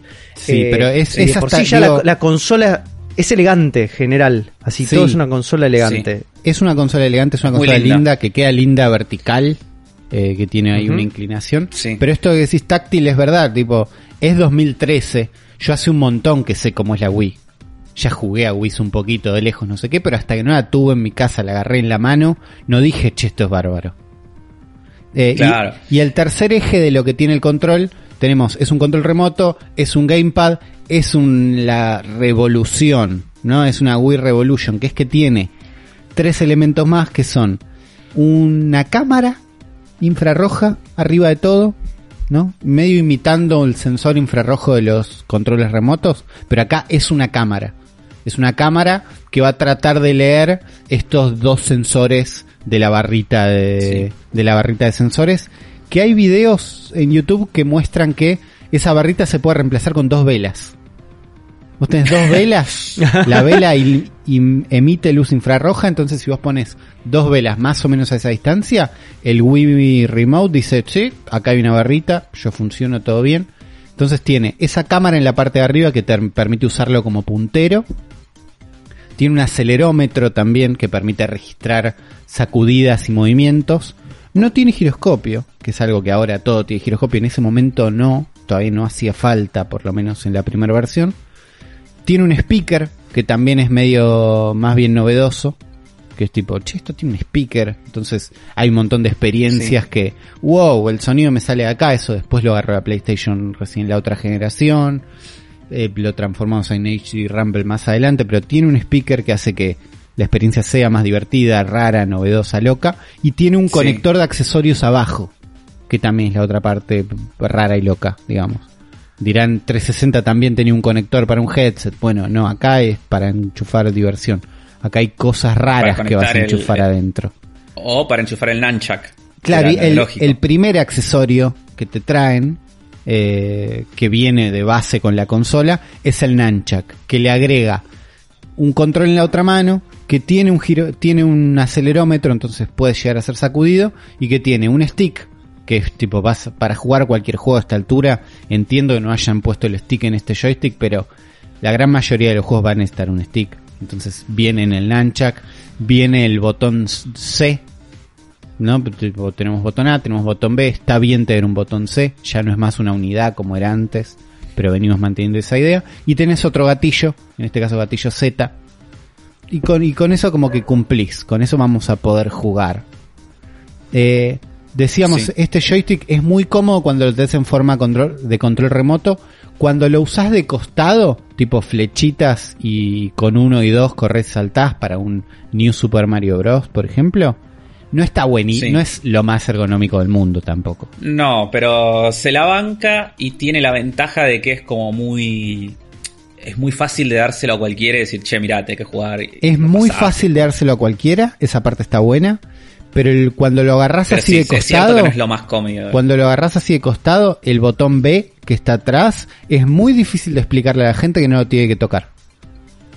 Eh, cuando tenés que sincronizar cuatro controles en una consola, Ah, no es, no, no, no querés sincronizar cuatro controles en esa consola. Te conviene pagarle a alguien que venga, los sincronice y se vaya.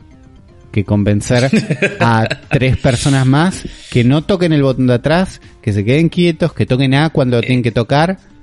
Eh, Era, era difícil, con, con- ahora me acuerdo. era es un montón, eh, es re difícil. los, los botones. Es mucho más fácil sincronizar ese, este joystick con la compu, con cualquier otra cosa, que conectarlos a la Wii. Toda la situación de, a ver, conectalo, toca A y no toques B que está atrás, porque tocas B y salís para atrás y toda la sincronización que están los, haciendo los otros se va. Esa parte de la experiencia me choqué muchísimas veces. Eh, lo recuerdo mucho eso. Yo lo hacía yo generalmente, es como que Sí, le sacaba el joystick, Sí, lo, lo sincronizaba eso, yo y se los si daba. estás en esa situación ahora en tu casa porque hay una Wii que reviviste, estás en una situación así, agarrás todos los controles y lo haces vos. Porque Sí, Sí, sí, te sí. conviene centralizar la responsabilidad en vos y Sí, listo. porque Va a no ser es más fácil para todos. no es algo que se hace fácil. Eh, en febrero tuve esta consola, en marzo y termino esta historia, me compré el peor cargador de mi vida. Eh, en una de las transa- las dos transacciones más ilegales que hice a través de internet, y no ilegales por la comercialización, sino que por el método de entrega, ¿entendés? Una de ellas fue en la puerta de un shopping, viene un pibe y me dice, ¿vos Ulises? Sí. Abre la campera, abre la campera, y de- sin abrirla del todo en el bolsillo adentro, me dice, acá está, saca un Game Boy. Esa fue una, ¿no? Nintendo me llevó a hacer una, una transacción totalmente ilegal. Eh, la otra es en una esquina, viene el mismo pibe, en una esquina, pasa así caminando, me dice, toma, me da, el me da un Pokémon y un coso, juego de Game Boy. También, no sé por qué tan turbio. No sé por qué Tengo tan un montón de historias así también, eh, todas con llenas de Nintendo. turbiedad. Tal vez todas con To- Nintendo. No, sé- no sé- no con Nintendo, pero sí, sí con una empresa de compra online. Que creo que la responsable es la empresa de compra online de esos momentos tan turbios. Eh, Si quieren saber más historias de turbiedad de compras online, tienen que ir a Mejores Amigos. Exactamente. Patreon.com barra. La metemos ahí, eh, la metemos ahí todos los sale. detalles. Eh, peor cargador de mi vida compré ahí. Pilas recargables para la. Eran una especie de pilas recargables, pero con un dock. Entonces yo podía tener los cuatro controles cargando en una base de plástico tan barato que los LEDs la atraviesan por lugares donde no estaba esperado que la luz atraviese. Y me arruinó toda la experiencia de tener cuatro controles de Wii. Lo más fácil era gastar 800 mil pesos en pilas nuevas y ser feliz. Sí. Pero esta fue la Wii. Yo, La Wii, Sí, yo ¿Tuviste Wii? lo que quería decir, decime. yo tuve una Wii, para mí es muy fácil saber eh, cuántos años pasaron y en qué año la compré. Porque yo, mi Wii, eh, les pasé la foto, yo tengo la Wii del 25 aniversario de Mario. Upa, Tengo la Wii roja. qué bien. De hecho, Ah, o sea que la compré, o sea que la compré en el 2010 y hace, o sea, y en el aniversario anterior de Mario, así que este es un programa cíclico. Eh, sí, para mí la versión más linda de la Wii, o sea, es como que Mm, es linda. Me- me- eh, para mí es más gusta- linda la blanca, la verdad. la blanca, ¿sabes qué? Lo que me pasa a mí, a mí es la que menos me gusta porque me da por el plástico que tiene la Wii y todo. Esta es más linda todavía cuando la ves en persona que en fotos, Puede la ser. roja. Sí. Pero la blanca en persona, cuando la ves, parece muy como barata. Parece como juguete, ¿viste? Es como, no sé. Puede una cosa ser. medio de baratonga. Había unas no huitruchas. había unas huitruchas que colaboran Me- con el recuerdo también. Me gustaba más la negra que la blanca. Sí. O sea, de las comunes. La Wii negra era linda, sobre todo con el LED que se Igual- prende en el CD. Yo la, a mí la- para mí la blanca es muy linda también, ¿eh? Digo, de las consolas de Nintendo, esta me parece la más, la más linda y más elegante de todas, a nivel diseño. Es un montón. Elegante seguro. Sí, sí. Eh, entonces, tuve esta consola, tuve esta Wii, me fui amigando a los juegos y llegó, llegó la parte de, de la guía, ¿no? De, bueno, tengo una Wii, la estoy reviviendo, me regalaron una, porque también la Wii es una consola que después se heredó mucho, es tipo, todo el mundo la compró, pero después por ahí la gente la Sí. dejó de usar, por ahí la gente no se encargó en conseguir los juegos buenos para Wii, se quedaron en el Claro. juego que venía de base, ¿no? Sí, lo que tiene de bueno la Wii hoy en día, si nunca tuvieron una, es que las regalan. Onda. Vos te puedes comprar una Wii súper completa por dos pesos. Es como Por posta. eso. Es- Las es- compras mu- muy Est- conseguís. esto que hice en el 2013 se puede hacer hoy, que es dame una Wii que ya esté truchada, que ya tenga todos los controles, que tenga todos los accesorios. Sí. Eh, porque vas a querer un par de cositas más. Pero vamos a empezar a llenar la guía. Me copié esta vez la guía de GameCube porque hay un principio que me parece que tenemos que hacer. Que es un Mario, un Mario Kart, un Zelda, un Smash, un Yu-Gi-Oh! Porque es como lo básico que tiene que tener cada consola. En el apartado de Mario, lo hablamos al principio del programa. Super Mario Galaxy. un montón de Mario. Super Mario Galaxy, Sí. tal vez el mejor Mario. Super Mario Galaxy 2, Sí. el mejor secuela de Tal Mario. Sí. Después tenés eh, también el New Super Mario Bros. eh, Wii. El New Super Eh, Mario Bros. ¿no? A secas, creo, porque es la primera Sí. versión. No, el, el Wii. Porque es el, es el segundo. El primero es el de DS. Ah, el primero es el DS. El 2 Sí. es solo de DS, ¿no? No está acá. No, es de 3DS. El New Super Mario Bros. 2 es de 3DS. Ok. Acá tenés el New Super Es Mario Bros. de. Wii, Wii. que está buenísimo. Sí, Está, está buenísimo, buenísimo. y la gente medio que se, medio que hoy en día está medio como bastardeada esta saga, o sea, se lo merece igual, pero eh, en su momento, cuando se presentó este juego en el 2009, eh, la novedad era que era el primer Mario de la historia con multiplayer, o sea, nunca habías podido jugar un Claro. Mario en multiplayer simultáneo, Claro. para cuatro jugadores. Acá podés Entonces hacer eso- toda la campaña cooperativo o molestándote un poquito con hasta cuatro, o sea, hasta tres amigos, o sea, cuatro personas. Sí. Es un Mario 2D además. Super, Sí. super 3D, super lindo, pero las aventuras son 2D, son niveles, hay un mapita, hay sus castillos, buenas ideas, buen gameplay. Lo malo que tiene esta saga es que después no evolucionó. Que si después de esto jugaste No, al que se quedó New Super esto. Mario Bros. Wii U y por ahí te querés Es morir igual. si ya jugaste este, pero Sí. cualquiera de estos, si es el primero que jugás, la pasás bien sí o sí. Eh, Sí, sí, sí, Conozco gente que está Eh. que se compró New Super Mario Wii U Deluxe, que es el que está para Switch, al principio de la cuarentena y lo sigue jugando hoy. Porque cumple, Mirá. ¿entendés? Porque está bueno. Eh, ¿Qué otro Mario tenemos? Así, main Mario Mario. Kart. Eh, Wii. Bueno, pasamos Mario a la segunda Wii. parte que es Mario Kart Wii. En este caso, El juego más vendido de Wii. El juego más vendido de Wii. Eh, Sí, el con- primer Mario con o sea, motion sí. control, Mario Kart con motion control, tal vez. sí. Venía con este accesorio que es un pequeño volante. Sí, no, no hace falta igual. No hace falta para nada. Podés agarrar el control de costado y doblar. Eh, es divertido. Yo este lo jugué más con motion control que sin motion control, la verdad. Yo también. Este es el juego que más, eh, uno de los que más jugué en Wii porque era uno de los que más le gustaba jugar a la gente cuando venía a casa. Sí. Pasa mucho Eh, con Mario Kart. Eran, eran tres juegos que jugábamos mucho en, Wii, con mucha gente. Era el Mario Kart Wii, eh, el Wii Sports que ya vamos a hablar, y Just Dance. Eran como las tres Claro. cosas que más se jugaban. Sí. Em, pero Mario Kart Wii, o sea, al ser motion control era como que era muy fácil de controlar para todo el mundo. Era como Claro. que cualquiera que se lo daba, lo, le agarraban la mano al toque. Sí. Y es un buen Mario Kart, como si casi siempre, ¿no? El Mario Kart, Buenísimo. el último es el mejor, este cumple bastante. Eh, Sí, con muy buen online también, para eso que era en Wii. Mira, no, no- no sabía. Pero Te encontraba partida al toque, era como... se llama bien. Mario Kart Wii a secas, no me acuerdo si tiene algún chiste loco, me parece que no, que el chiste acá es el motion control. En la tapa están Mario y Sí. Con este accesorio de Wii que le metes el control y salís andando. Después, para sostener una consola de Nintendo, un Zelda. En este caso tenemos Sí, dos. acá tenés dos. Tenés Sí. de lanzamiento el Legend of Zelda de Twilight Princess invertido. ¿no? Estamos hablando Sí, de... que tuvo una... eh. Era una situación medio similar a la del Breath of the Wild. O sea, salió para las dos consolas al mismo tiempo. Ah, ¿salió para las dos consolas al mismo tiempo? Sí, para GameCube también. Bueno, es, es- tenemos... eh, hablamos en el, mes pasado. La de- gente recuerda la versión de Wii. Es como, es lo mismo. Claro, pero lo que- pero estas son las que están invertidas. En el- la versión de GameCube, Sí. Link es zurdo, maneja la espada, la espada con la mano izquierda. Y acá como querían ir full motion control, querían que puedas mover la espada con la mano derecha, que era donde ibas a usar el Wii Remote. No pudieron invertir a Link, invirtieron todo el juego. sí. Esto es rarísimo, pero el juego entero, cinemáticas, todo Re Nintendo igual. muy Nintendo.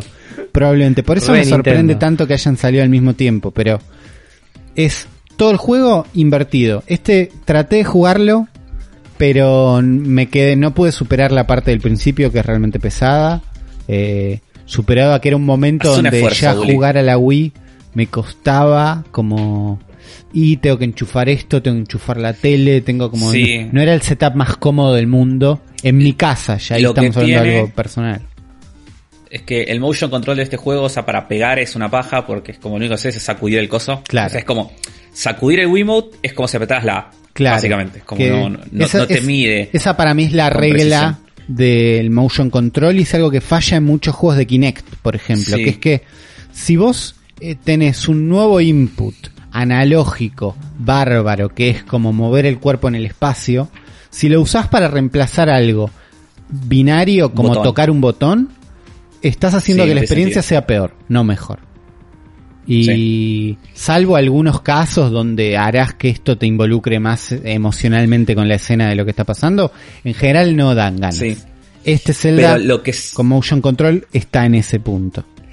Claro, para pe- pero lo que sí tenía buenísimo, o sea, pegar eh, no, no usaba bien el motion control, pero lo que usaba bien es el puntero. Claro, Porque sí estaba apuntar. buenísimo para apuntar con el arco, con los ganchos. o Eso sea, es con lindo. boomerang. Eso es lindo.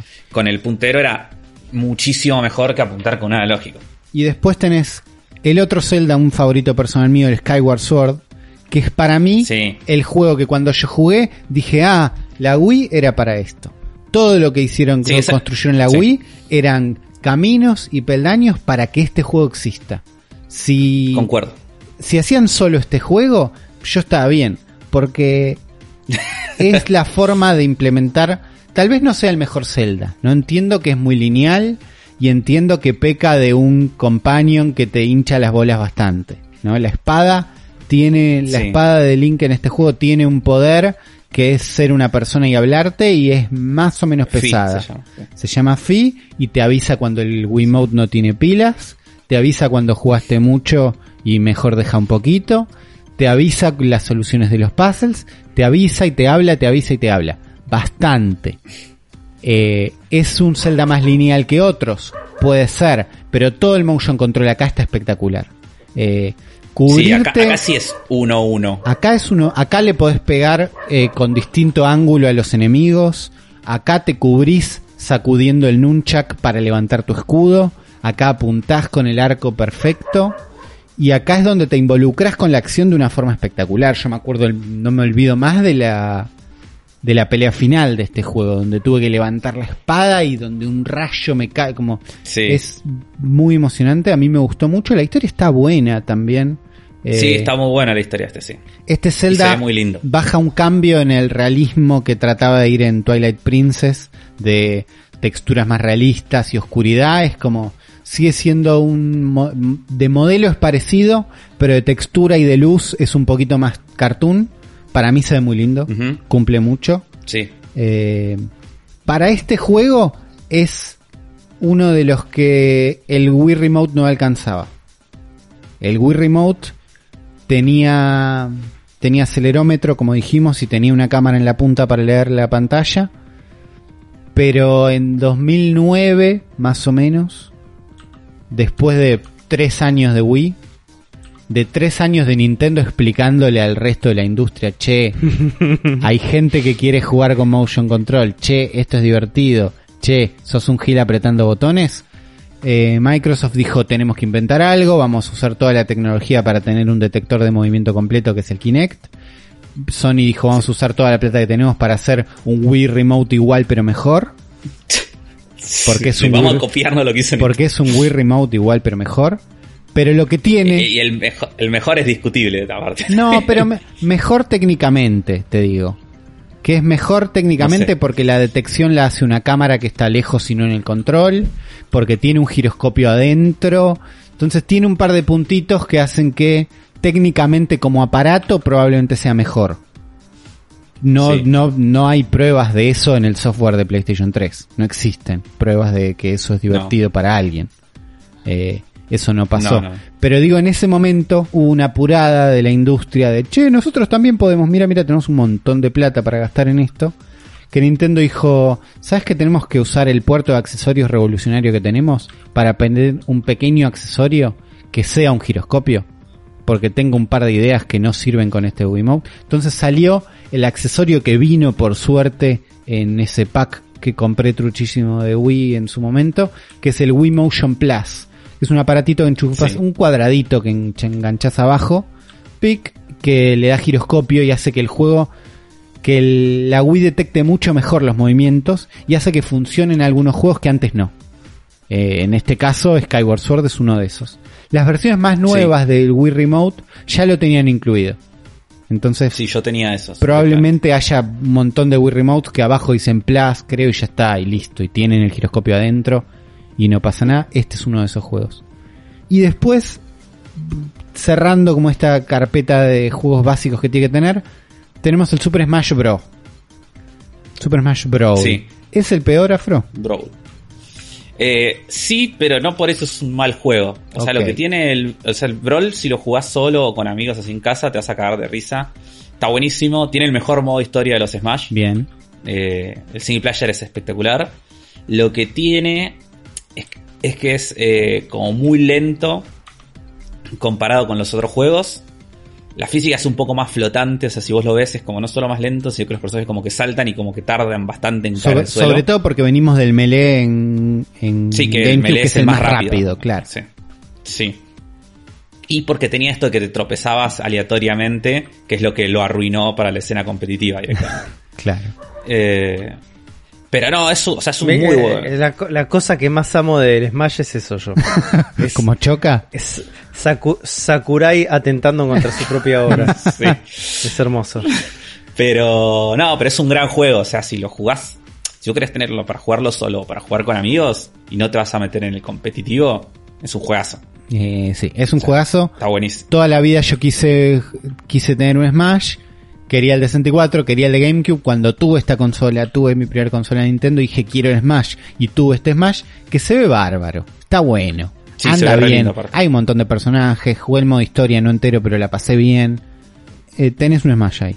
Cumple y está bueno. Es la primera vez también que, que metieron personajes Fair Party en Smash. Estaban Snake y Sonic en Bien. el Brawl. Me gusta, me gusta, me gusta mucho Snake. Sonic me gusta pegarle, entonces es como.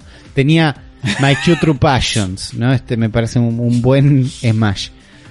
Y después, la verdad que no sé nada del Yu-Gi-Oh! 5D, Willy Breakers y Master of Cards. ¿Qué es Yu-Gi-Oh! 5D, Afro sí. Ah, Por lo menos que es 5D, Yu-Gi-Oh! decime. Porque Yu-Gi-Oh! después tuvo otras series siguientes. Después Yu-Gi-Oh! Común siguió Yu-Gi-Oh! GX, que es bastante chota. Y después salió Yu-Gi-Oh! 5D, que es la mejor de todas las Yu-Gi-Oh!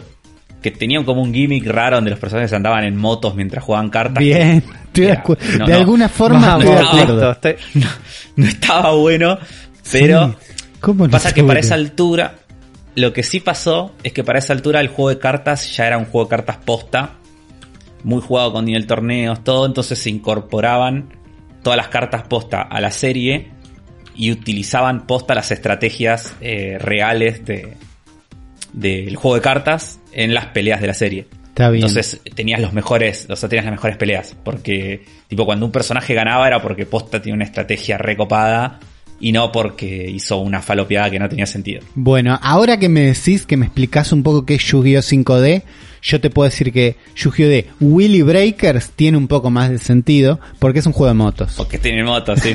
Es un juego de Sí, motos. sí. Es un juego de motos con cartas, es todo lo que describiste. No lo jugué, Sí. no tengo idea de este juego, se ve lindo, tengo ganas de jugarlo.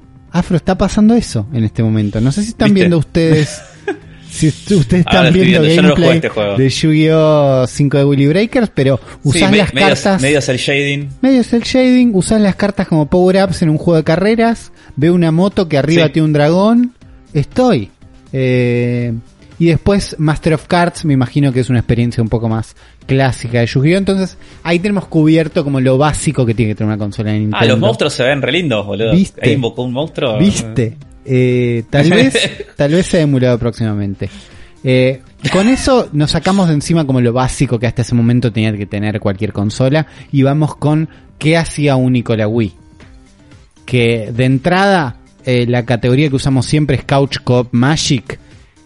Esta consola lo redefine eso. Esta consola es Revolution Family Coop Magic. Porque acá es, Sí. juegan todos y acá tenemos Wii Sports, era el juego que venía con la consola y que La era gloria. era la gloria, era el juego que si no te compras ningún otro más, igual no te ibas a arrepentir de haber tenido una Wii. Lo que jugué Wii Tennis no tiene nombre, boludo. O sea, lo- no sé, mil horas, boludo, Wii Tennis debo tener. En, en total. Eh, en un laburo que trabajaba, habíamos hecho un torneo, tipo toda la empresa de Wii Tennis. Eh, boludo, ¿sabes cómo jugaban algunos chabones? Pero. y por. Porque tenían, teníamos un. Había una Wii con el Wii, con el Wii Sports solamente en. Como en la sala. Tenía como una sala estar la empresa, ¿viste? Como un. Donde estaban los- la máquina de café y todo eso, sillones. Y había una tele con la Wii. Y había gente que solamente jugaba Wii Sports, o sea, pero no lo tenían en su casa. Iban y jugaban ahí. y de tanto jugar ahí, tipo, jugaban. Bien, no sabes claro. que eran unas bestias, boludo. Eh, Wii Sports eh, metía este concepto de los Mis. Eh, Nintendo eran estos avatares super básicos, más bien feos, pero que representan muy Sí. bien a las personas que están jugando. Y era una colección de minijuegos. Lindos. Todos con motion control, todos divertidos, todos chequeados por Nintendo, todos family friendly, todos fáciles de jugar. Eh, existe una versión Wii Sports Resort que salió en 2009 cuando salió este Wii Motion Plus, que incluye un par de juegos Sí. un poco más avanzados como esgrima. eh, Sí, no era tan divertido No es el Wii Motion divertido. Plus igual. No es tan el Resort, divertido. porque no. Ya como complicaban mucho los juegos. O sea, los que estaban buenos, o sea, los dos minijuegos copados de ese eran el de. El de ping pong, porque era como el tenis, porque era, claro, pero, pero era un poquito más avanzado. más preciso, Claro, y, y el de las espadas. Sí. El de las espadas era muy bueno. sí. A mí lo que me pasaba los con otros eran más o menos. Wii Sports Resort era que no lo pude jugar durante mucho tiempo, porque tenía, había un problema en la escena trucha de Wii, que era que para usar un título que tenga Wii Motion Plus, tenías que ver el video explicativo de Wii Motion Plus. Y la consola Claro. no lo traía porque estaba flasheada y los juegos no lo traían. Sí. Pero los juegos no inician si no viste ese video. Entonces me tuve que bajar ese video en un formato rarísimo, meterlo en una SD, cargarlo en el puerto de micro SD que tiene la Wii adelante. Rarísimo. Por si no lo sabían, tal vez nadie lo sepa, pero hay un puertito ahí adentro.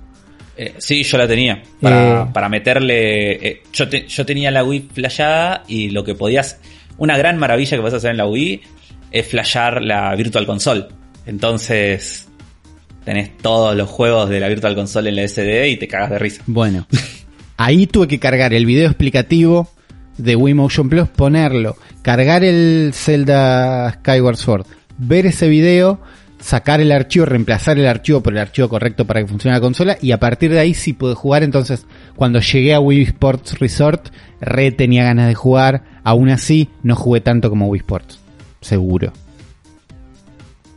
Eh, ¿Qué más tenemos en lo que sería Couch Co-op Eh, Magic? Eh, No, el porque- juego favorito de Juan. Quiero, quiero que Juan hable de su juego favorito. ¿Es acá donde nace? No, Dijo que Sí, no. Dijo que no. no sé, no sé qué estás hablando, Afro. Sí que sabes. Es parecido a Wii Sports, voy a decir. Sí. Tal vez Además, es parece al Wii Sport Resorts. Vos estás hablando de, de- Ay, no me está saliendo el nombre. Eh, el de la isla. es el de la isla, es el juego de la isla, exactamente. El Go Vacation. Go Vacation. el Go Vacation. Uy, boludo, hice una CB. Eso sí. Ya está, lo superamos. Estamos acá, estamos bien, estamos Lo todos superamos. juntos. Nació acá. Está en Switch y, y anda mejor en Switch, así que no lo compren. Bueno, ahí está. Wii. Es Cómpralo que, en Switch. la verdad, a mí me parece que si hoy vas a jugar una Wii para jugar Go Vacation, me parece que es medio triste. No. Es como llegaste hasta ahí Es medio y, do- triste. y doblaste a la esquina y esquivaste el Wii Yo te diría, guardate, guardate los 30 dólares que tenías ahí para comprarte el Cyberbike Cycling Sports de, de Nintendo Wii. ¿Eh? Ahí tenés. Otro party game. Bueno, eh, uno genial.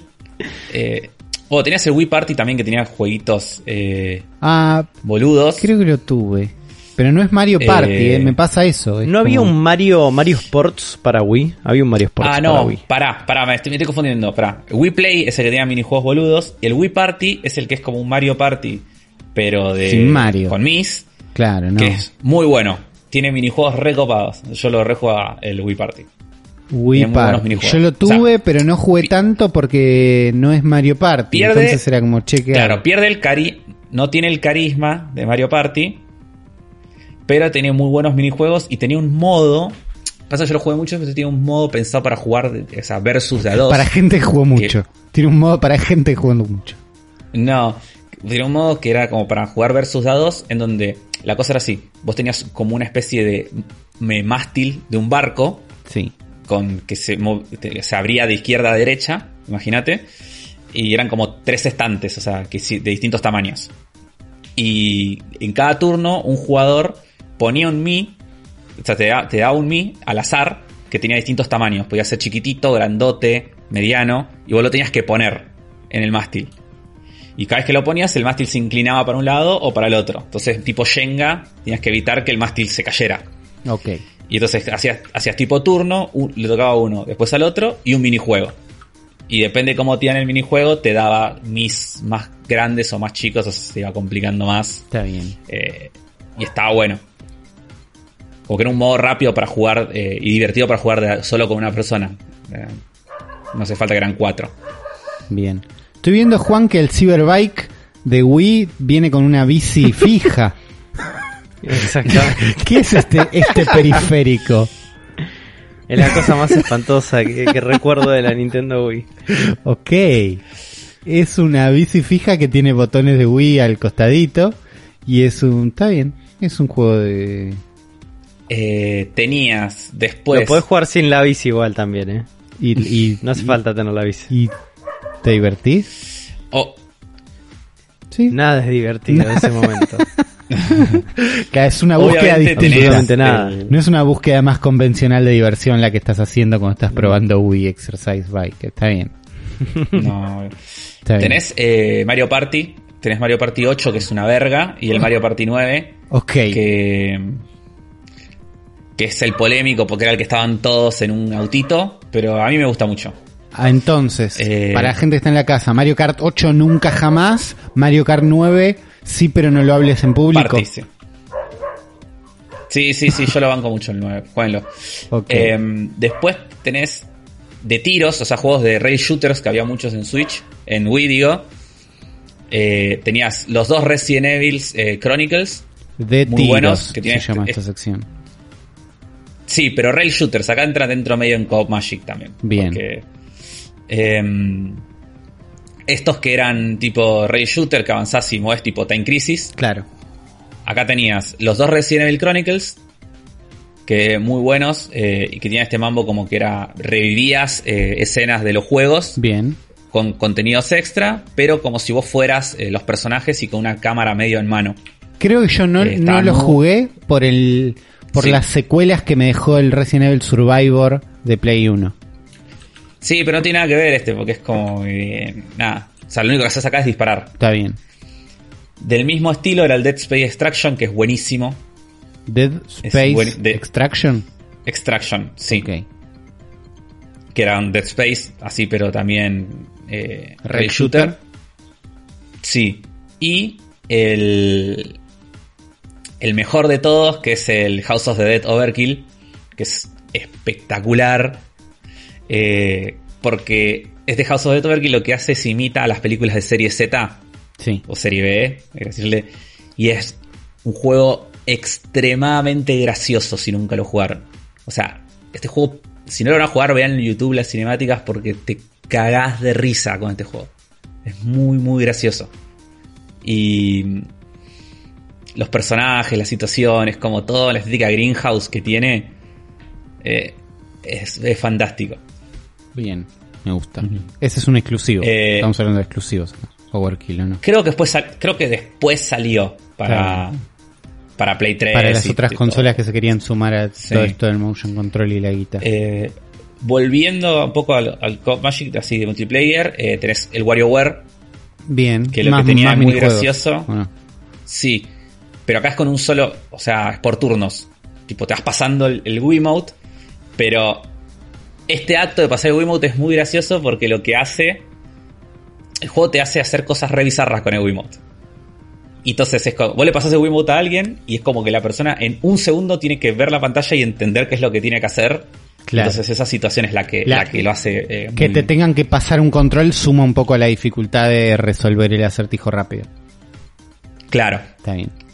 Y... em, ¿Cuál les iba a decir acá también que tenía estos de minijuegos? Em, bueno, tenés los boom blocks también, que estaban buenos. Que eran estos juegos que era como una especie de... Vos tenías como torres de, de boom blocks que eran como cuadraditos tipo Shengas Sí. a lo lejos. Y vos tenías como que revolearle muñecos como si tirabas tolas.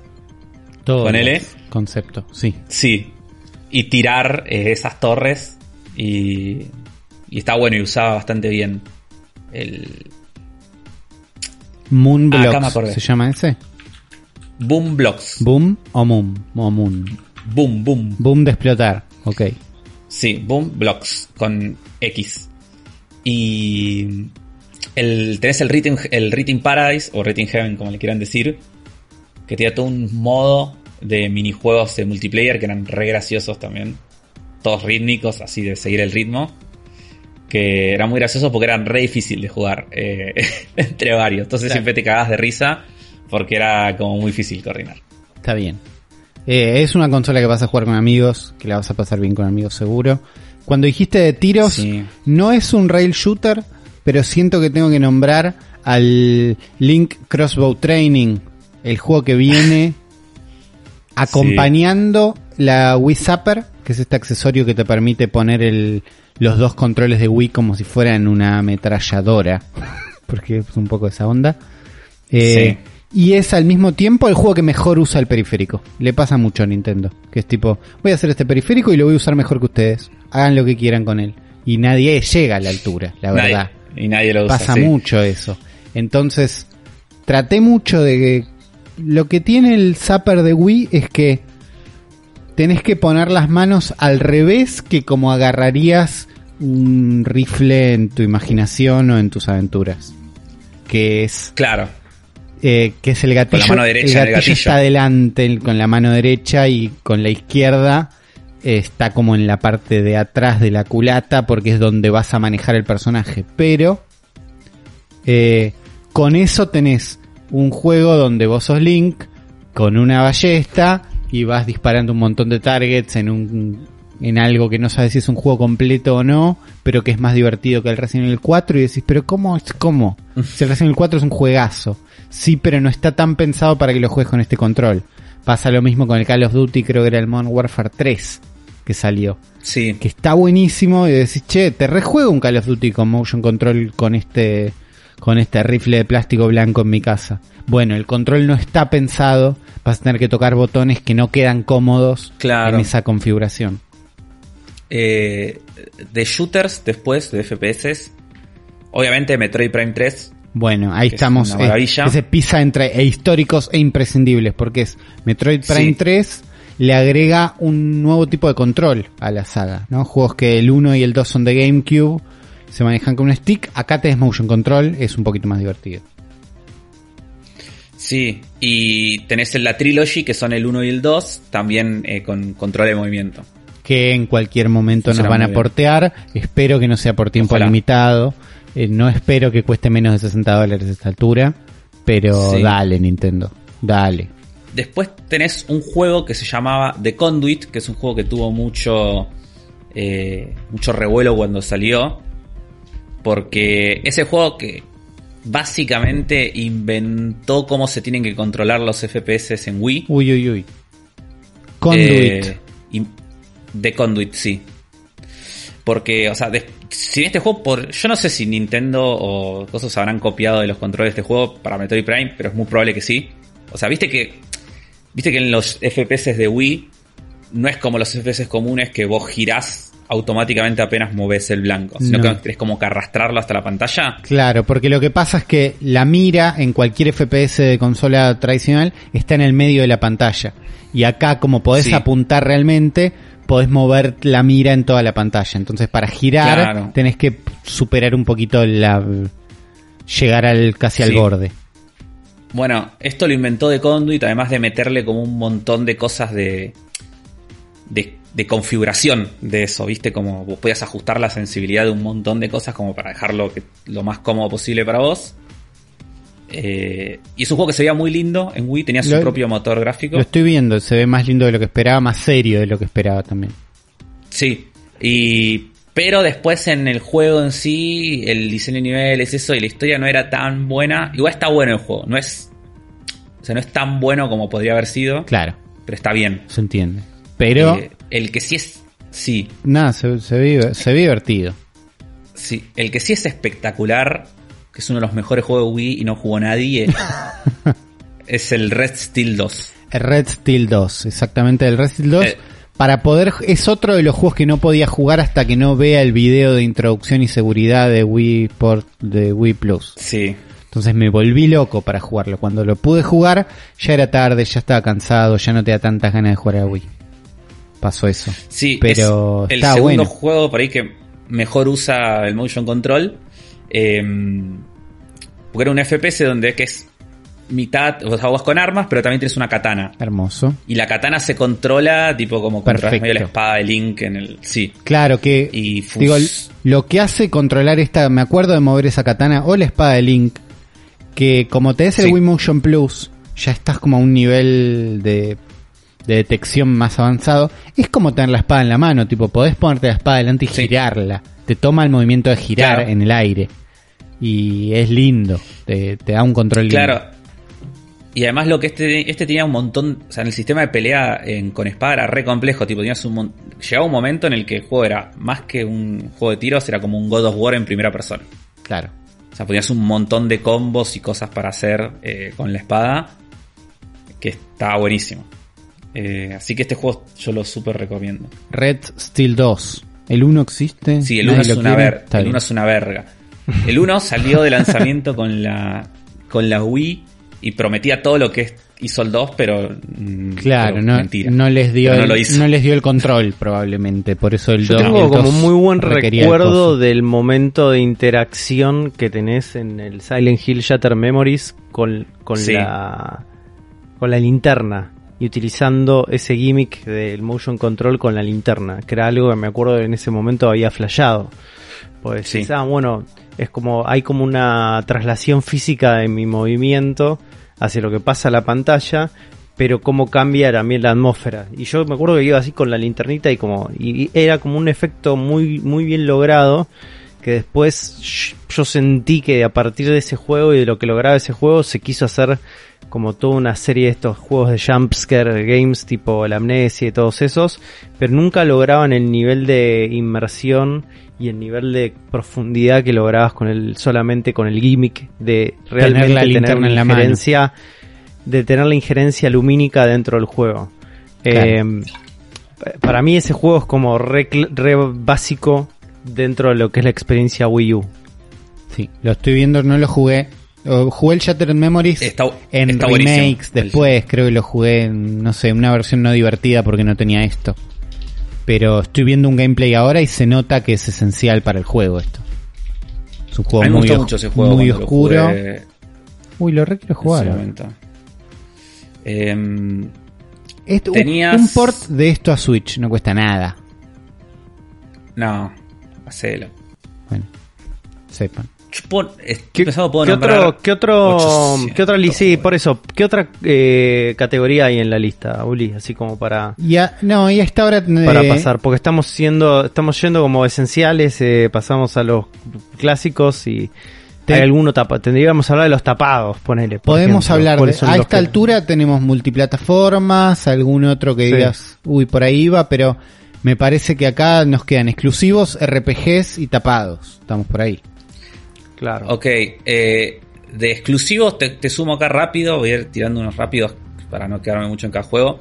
El Super Paper Mario, que era este que el gimmick era girar la cámara entre 3D y 2D. Bien.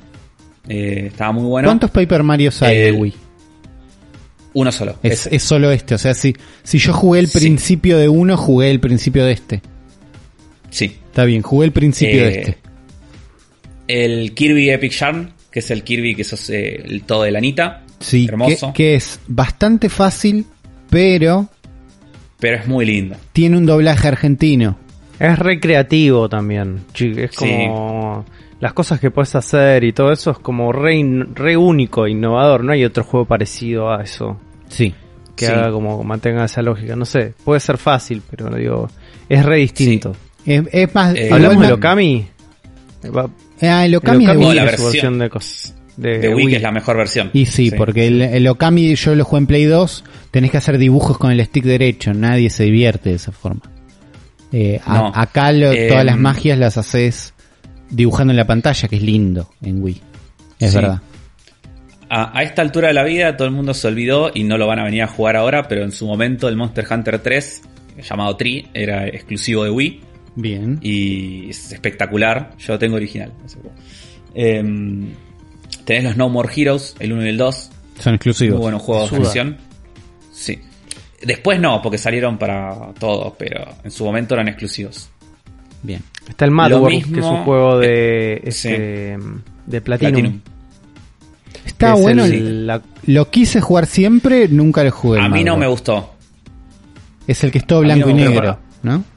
Es todo blanco Sí. y negro, sí, exactamente. Que tiene su secuela en Anarchy Reigns, en realidad, que creo que es una precuela, el Anarchy Reigns del Mad World. Nunca, nunca me, me terminé de, de esclarecer bien eso. Yo Sí. jugué muy poco del Mad World.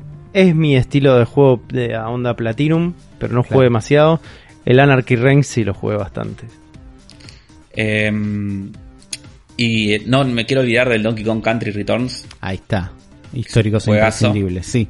Tal vez el mejor Donkey Kong Country, Afro. Eh, no, porque chan. después está el Tropical Freeze. En el Tropical y, Freeze está, y está el Donkey Kong Country 2. es verdad. Pero es muy buen, muy buen side-scroller 2D de plataformas. Tal vez el mejor. Por ahí el tercer mejor Donkey Kong. Bueno, es bastante. Que no, es- que no está mal. No está nada mal. Eh, es muy, Eh. muy divertido. Se puede jugar de a dos también. No es New Super Mario de a cuatro, pero jugar. si son solamente dos, te cagas de risa. Sí, pero no está muy pensado para Yo no lo recomiendo jugar dos. ¿No? Porque el juego es muy difícil. es como difícil, que- es difícil. O sea, te vas a frustrar más de lo que te vas a divertir posiblemente jugándolo a dos. Puede ser. Es- Vas a pasar mejor jugándolo solo. Está bien, pero es un juegazo de plataformas 2D. Eso Sí, no, no, dudas. eso. No hay dudas. Eh, de tapados tengo varios para nombrarte. Eh, así rápido también de vuelta. Sacan Wiki, que es un juego que no conoce nadie. Nadie. Que es un- una especie de aventura gráfica de Capcom. Donde vos sos un chaboncito con un monito. Que el monito se podía transformar en distintas cosas a los Shake de Hora de Aventura. Sí. Y entonces se iba transformando en llaves o en distintas cosas así que los, y vos tipo girabas el Wiimote. Es como muy buena interacción con el Wiimote para hacer cosas.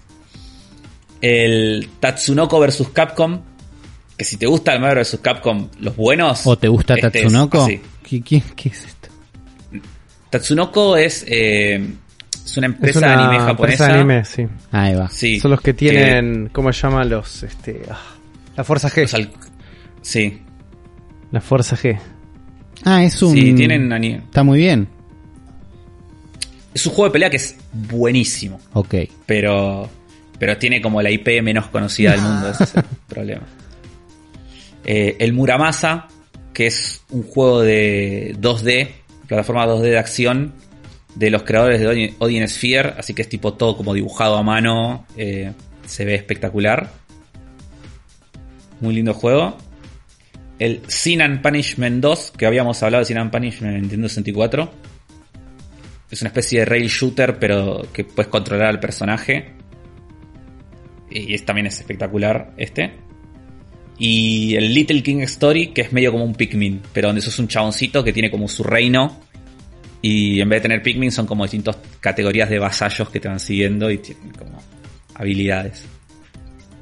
Está bien. Y Entonces, no sé, se- ahí tenemos una lista de tapados. Tenemos los exclusivos. me estoy olvidando un montón de juegos Pro- de la Wii. probablemente. Salieron muchos sea, tiene juegos un para catálogo.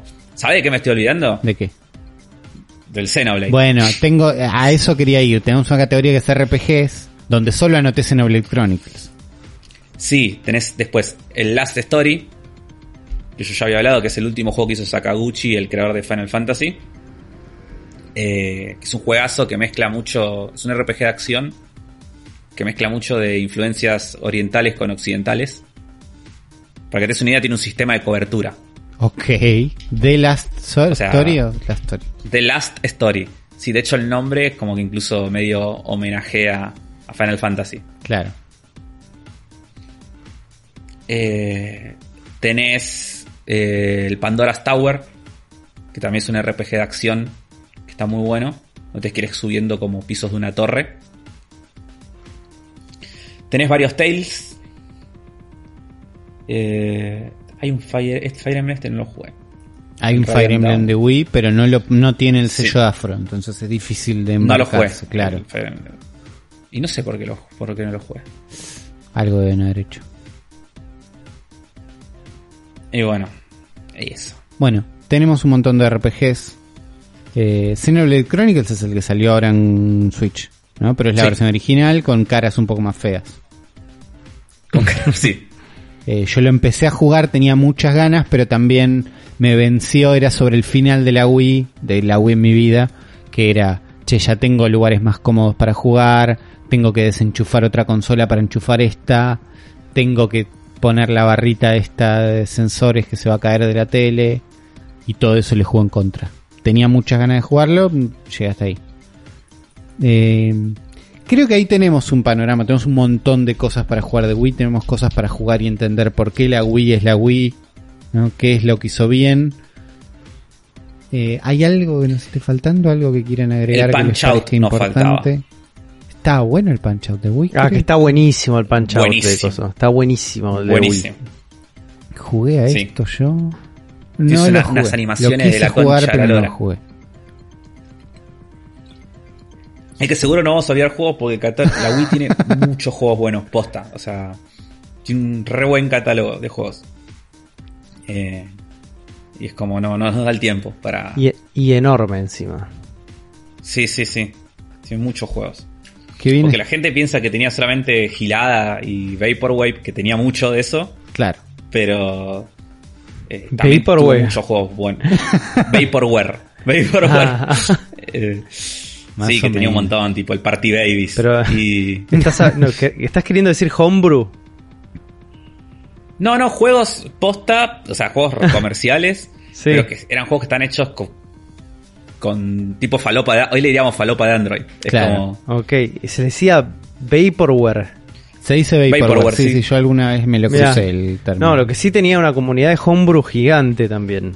De gente que diseñaba juegos para este circuitos este caseros e ilegales. Sí. Enorme. O para, o incluso para la, que no me acuerdo cómo se llamaba, no sé si iba a eShop ya, pero lo que era el equivalente al Xbox Live Arcade de, de Wii, De Wii, la escena sí. independiente, de ahí salió el World of Who, por ejemplo. Originalmente era de Wii. Es un juego que es muy conocido. Bueno, ahí te- tenemos un panorama. Igual está en la caja de comentarios abajo en YouTube si tienen que decir, chicos, me ofende realmente que no hayan nombrado el tercer juego de Yu-Gi-Oh! que es el mejor de Wii, que no es el Wheels of Willy Breakers, que me voy a bajar probablemente.